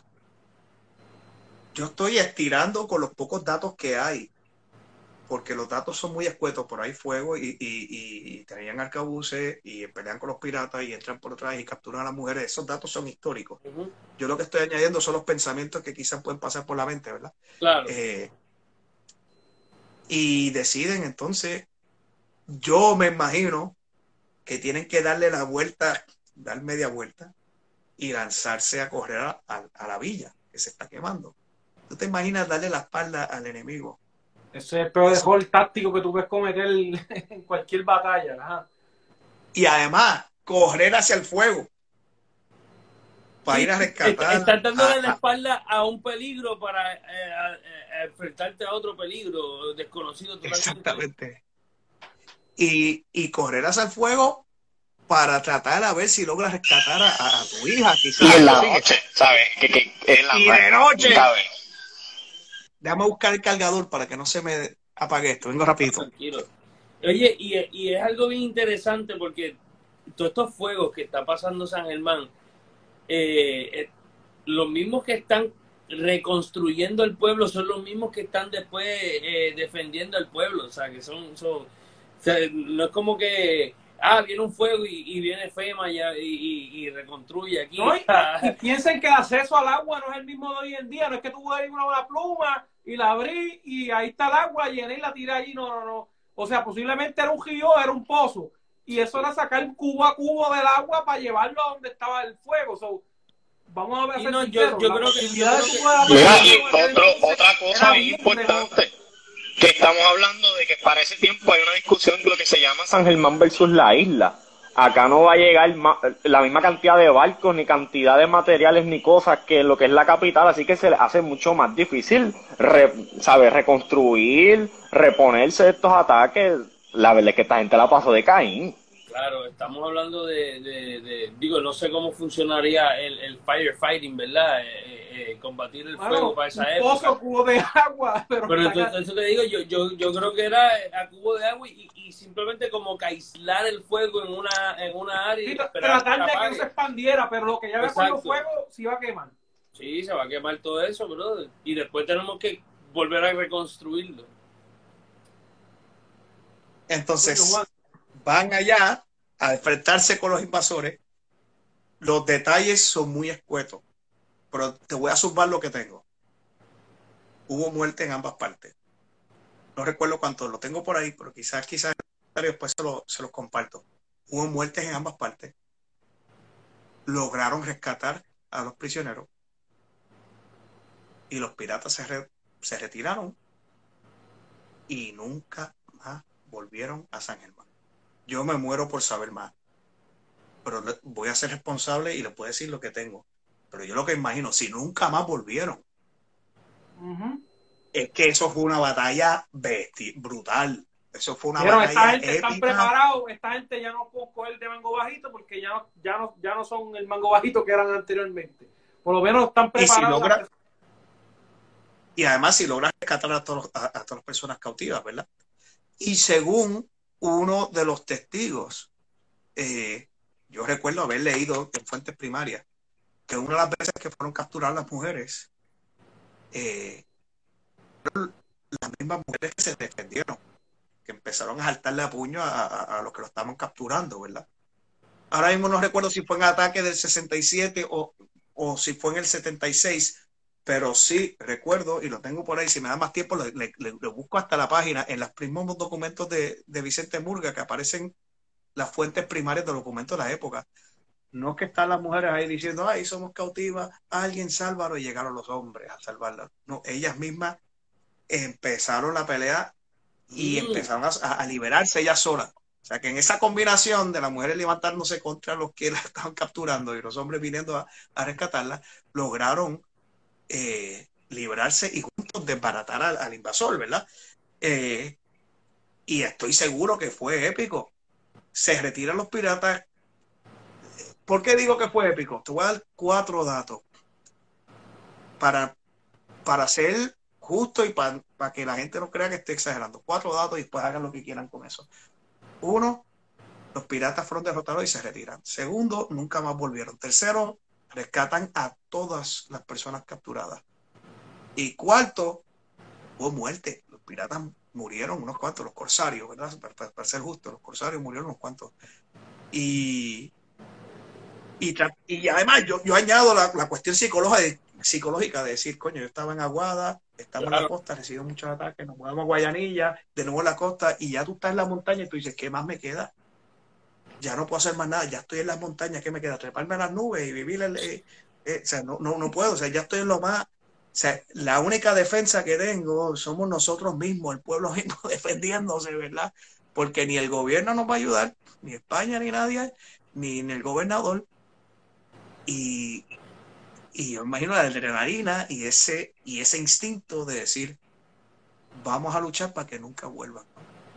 Que nunca volvieron los piratas, digo, en Piratas 3.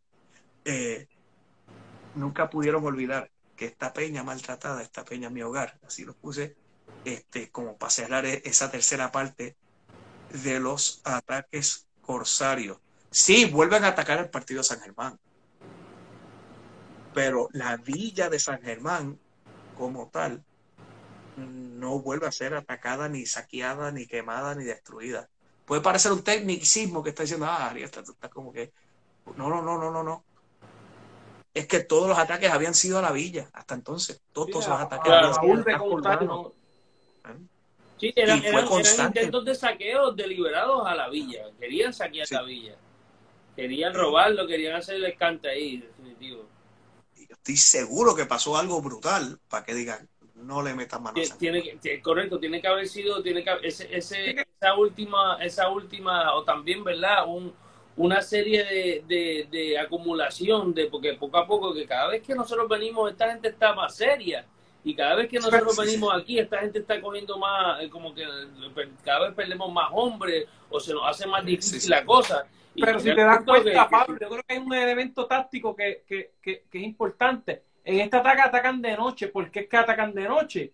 Porque la ventaja que tenían de atacar la costa, de poder coger la sorpresa, que lo pudieran hacer de, manera, de manera eh, momentánea, la perdían dentro de esa, porque tenían la, una visibilidad del campo de, de, que no les permitía la sorpresa de estar tan cerca de la costa. Así que el hecho de hacer el ataque de noche me, me, me hace sentido, el sentido táctico de que de que lo que estaban buscando era coger el elemento sorpresa y no, que nos perdieron al, al, al, no, o sea, los, agresores no perdieron a no estar en la costa, ellos no están en la costa ya más nada. No, no cabe duda que, ese último ataque, este, ellos mismos le dieron mucho más casco, le dieron mucho más pensamiento y contigo eso eh, no les salió como ellos querían y, y, todo eso se suma, ¿verdad? A que ellos no volvieran a, a intentarlo de nuevo, o sea, definitivamente... Eh, son cosas bien interesantes y volvemos a, repetir que estas personas no están luchando por, por, por, por España ni por el rey ni nada, literalmente están luchando por, por, por su vida, por,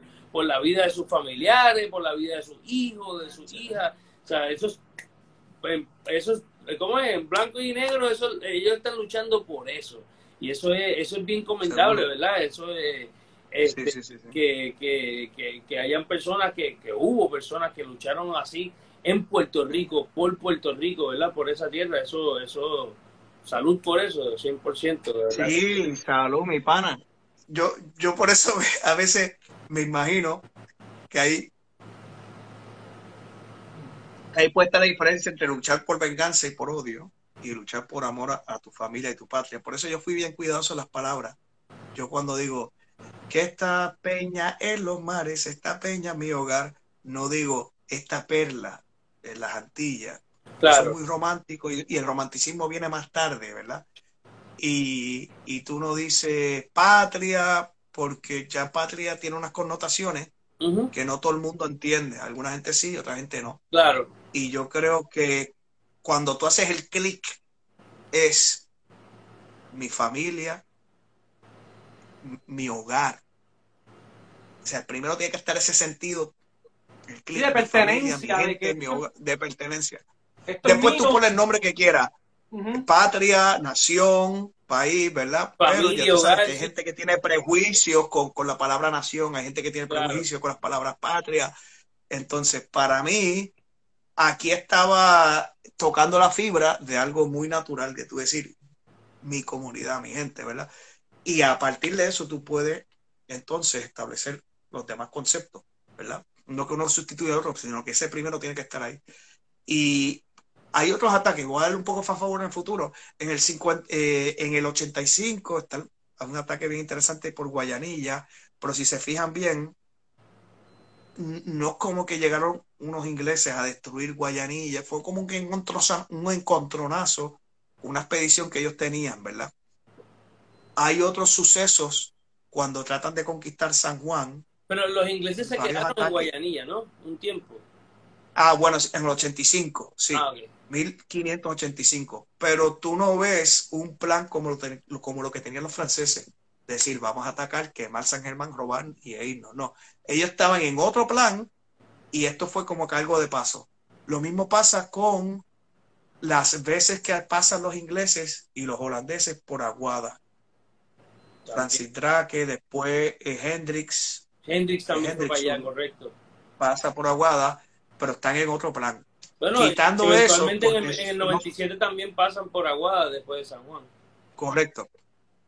Pero eh, quitando esos eventos donde pasan por el partido de San Germán, están pasando dentro de otro plan que tienen. El plan no es atacar eso nada más. Eh, y nunca atacan al, a la ¿cómo se llama? A, la villa de San Germán. El centro urbano, por decirlo así. Exactamente. Y eso es mucho decir, eh, porque hasta entonces todos los ataques fueron allá. Y lo que quiero añadir es lo siguiente, eh, como ustedes bien saben, The Golden Age of Piracy, como dicen, pasa después de la guerra de los 30 años, cuando el Caribe ya empiezan a llegar los holandeses, los ingleses, los franceses en las Antillas Menores, se desarrolla el fenómeno de los piratas en Tortuga. Ah, y, esos, bucaneros.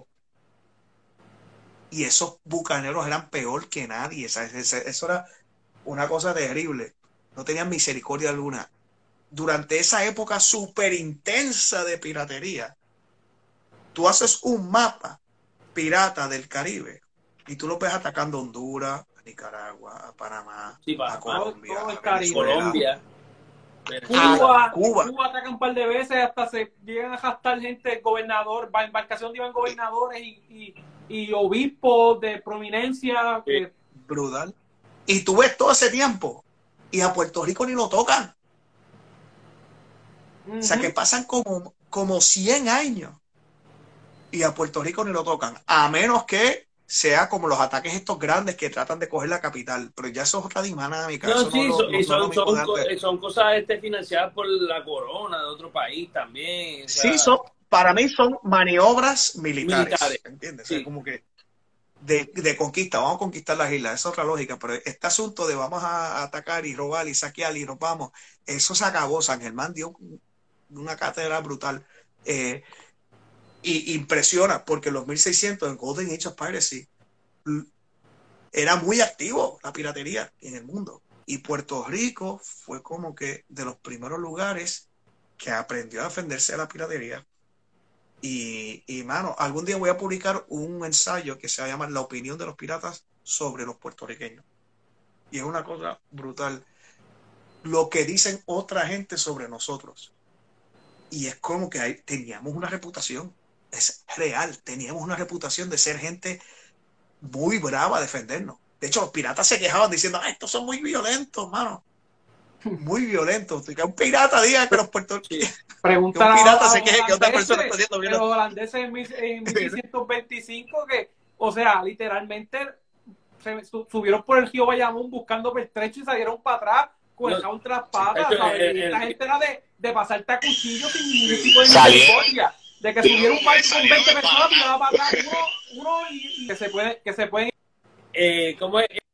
Eh, imaginar, ¿verdad? Eh, eh, o sea, las frustraciones de Balduino Enrico en la fortaleza, que le enviaba dos o tres barcos por ahí y, volvían sin gente para atrás y él decía, pero qué, qué rayo es esto? Esta gente se me desaparece aquí, los barcos de esa...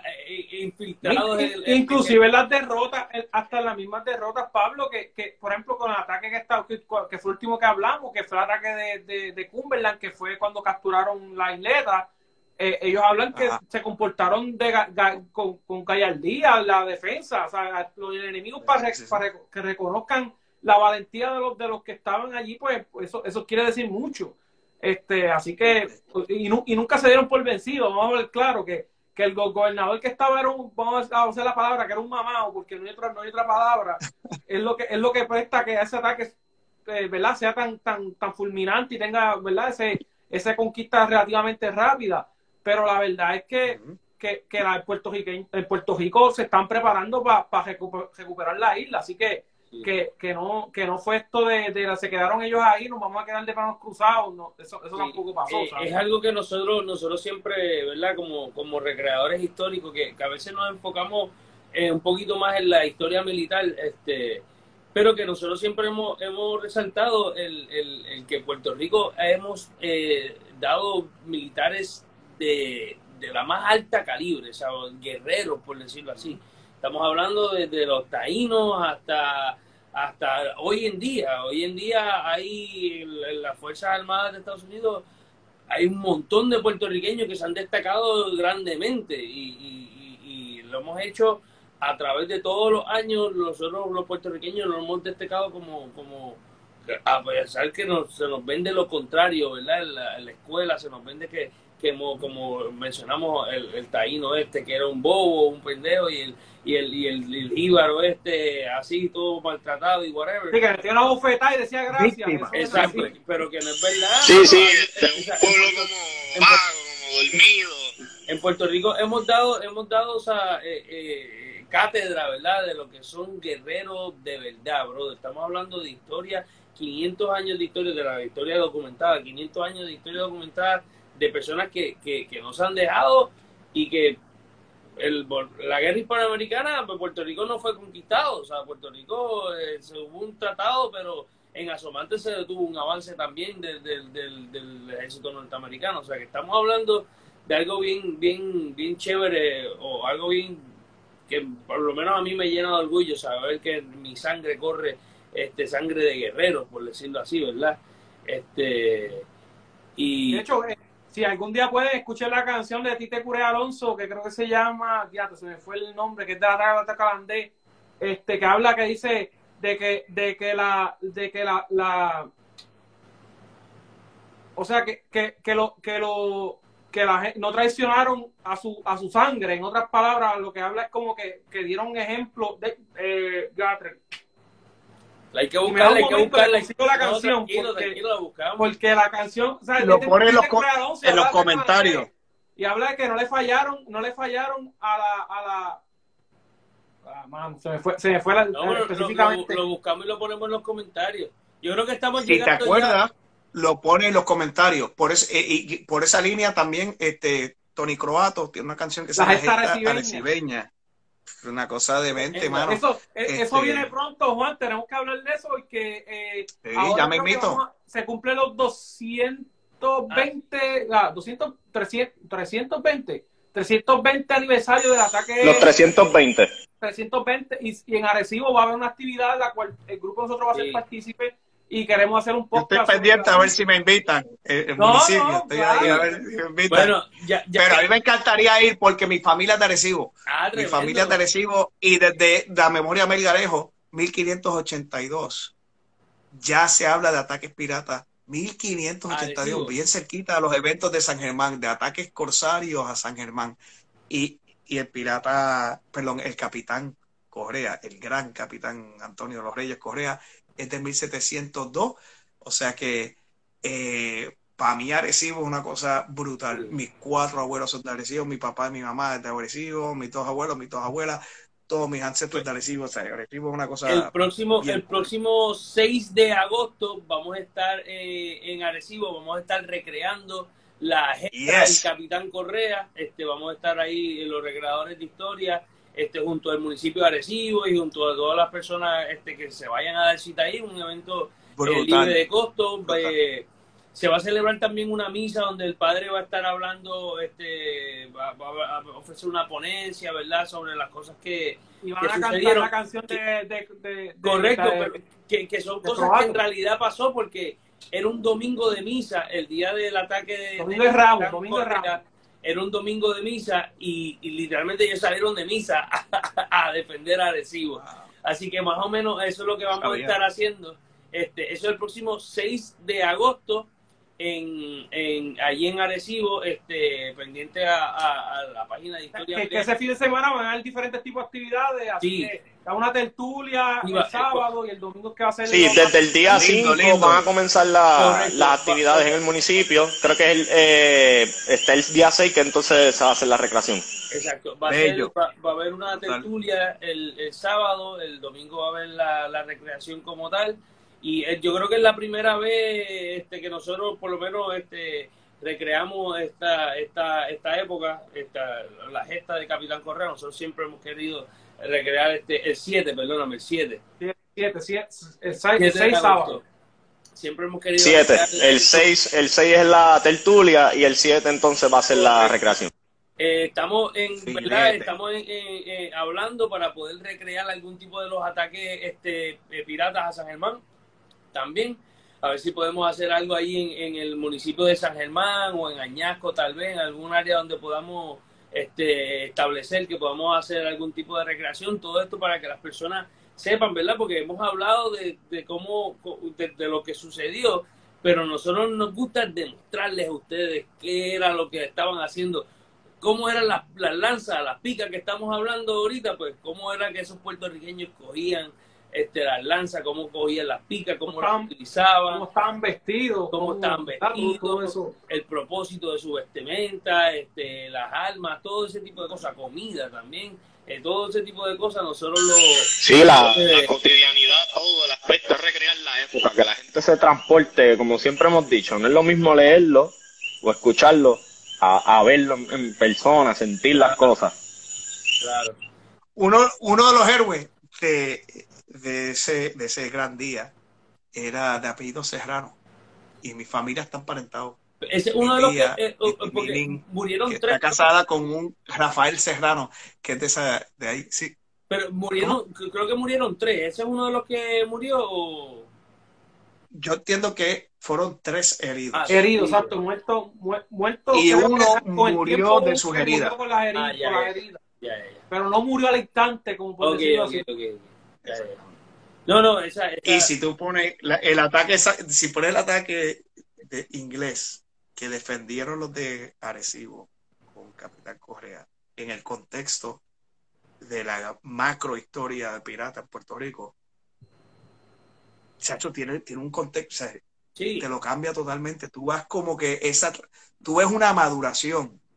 Tú puedes sentir que han pasado esos siglos y que el puertorriqueño ha perfeccionado el arte de la defensa contra el arte de la guerra. los invasores.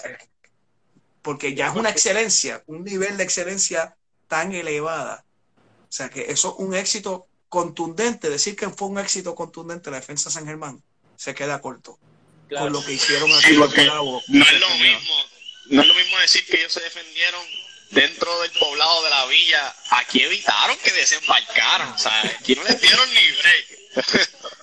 y otra vez sin alcabuces ni armas de fuego, otra vez sin nada de sí, eso. Correcto. Y los, limpiaron. Esto fue, esto fue sin armas de fuego ni nada, con lo que tenían en el momento. Oye, hemos... Que regresen dos ingleses, sobreviven dos. Sí. dos de 38 que habían, una cosa así. Y, bueno, eh, eh, eh, mataron hasta el oficial de ellos, o sea, ellos se fueron sin, sí, no, no. ni nada. Bueno, llevamos, pero, llevamos, Pikachu, va, va, vamos a dos horas. cuando hablemos de cogea para entonces sí, no, llevamos, llevamos dos horas hablando de, de super, de super. Historia, ya, se nos fue la mano. de por historia de San Germán, este, bien sumamente interesante las conversaciones que hemos tenido. Juan Mano, este, mil gracias, ¿verdad? Por tu gracias. tiempo, gracias, sí, por, mano, gracias. por tener el, el, la amabilidad, la gentileza de compartir con nosotros. Eh, eh, esperamos tenerte de nuevo este, en, alguno de los, de los próximos eh, de los próximos episodios, este, tal vez para, para Cuenten conmigo. Correa o si hablamos algún de... No, después tenemos el, el, el, el que hablamos de... de... De, Llerón. este, no, me gustaría, me gustaría que estuvieras ahí, me gustaría que estuvieras en, en uno de, de Miguel Enríquez también, este, me gustaríamos hablar de. Miguel Enríquez también, Con mucho gusto. este, así que nada, no, no, como es, nos mantenemos en contacto y seguiremos haciendo buen contenido de historia de Puerto Rico, así que muchas gracias a todos ustedes que han conectado al túnel del tiempo, así que seguimos sintonizando y seguimos aprendiendo sobre historia, sobre nuestra bella patria Puerto Rico, así que muchas gracias y saludos desde el túnel del tiempo. Gracias por su tiempo. Hablamos entonces, buenas noches.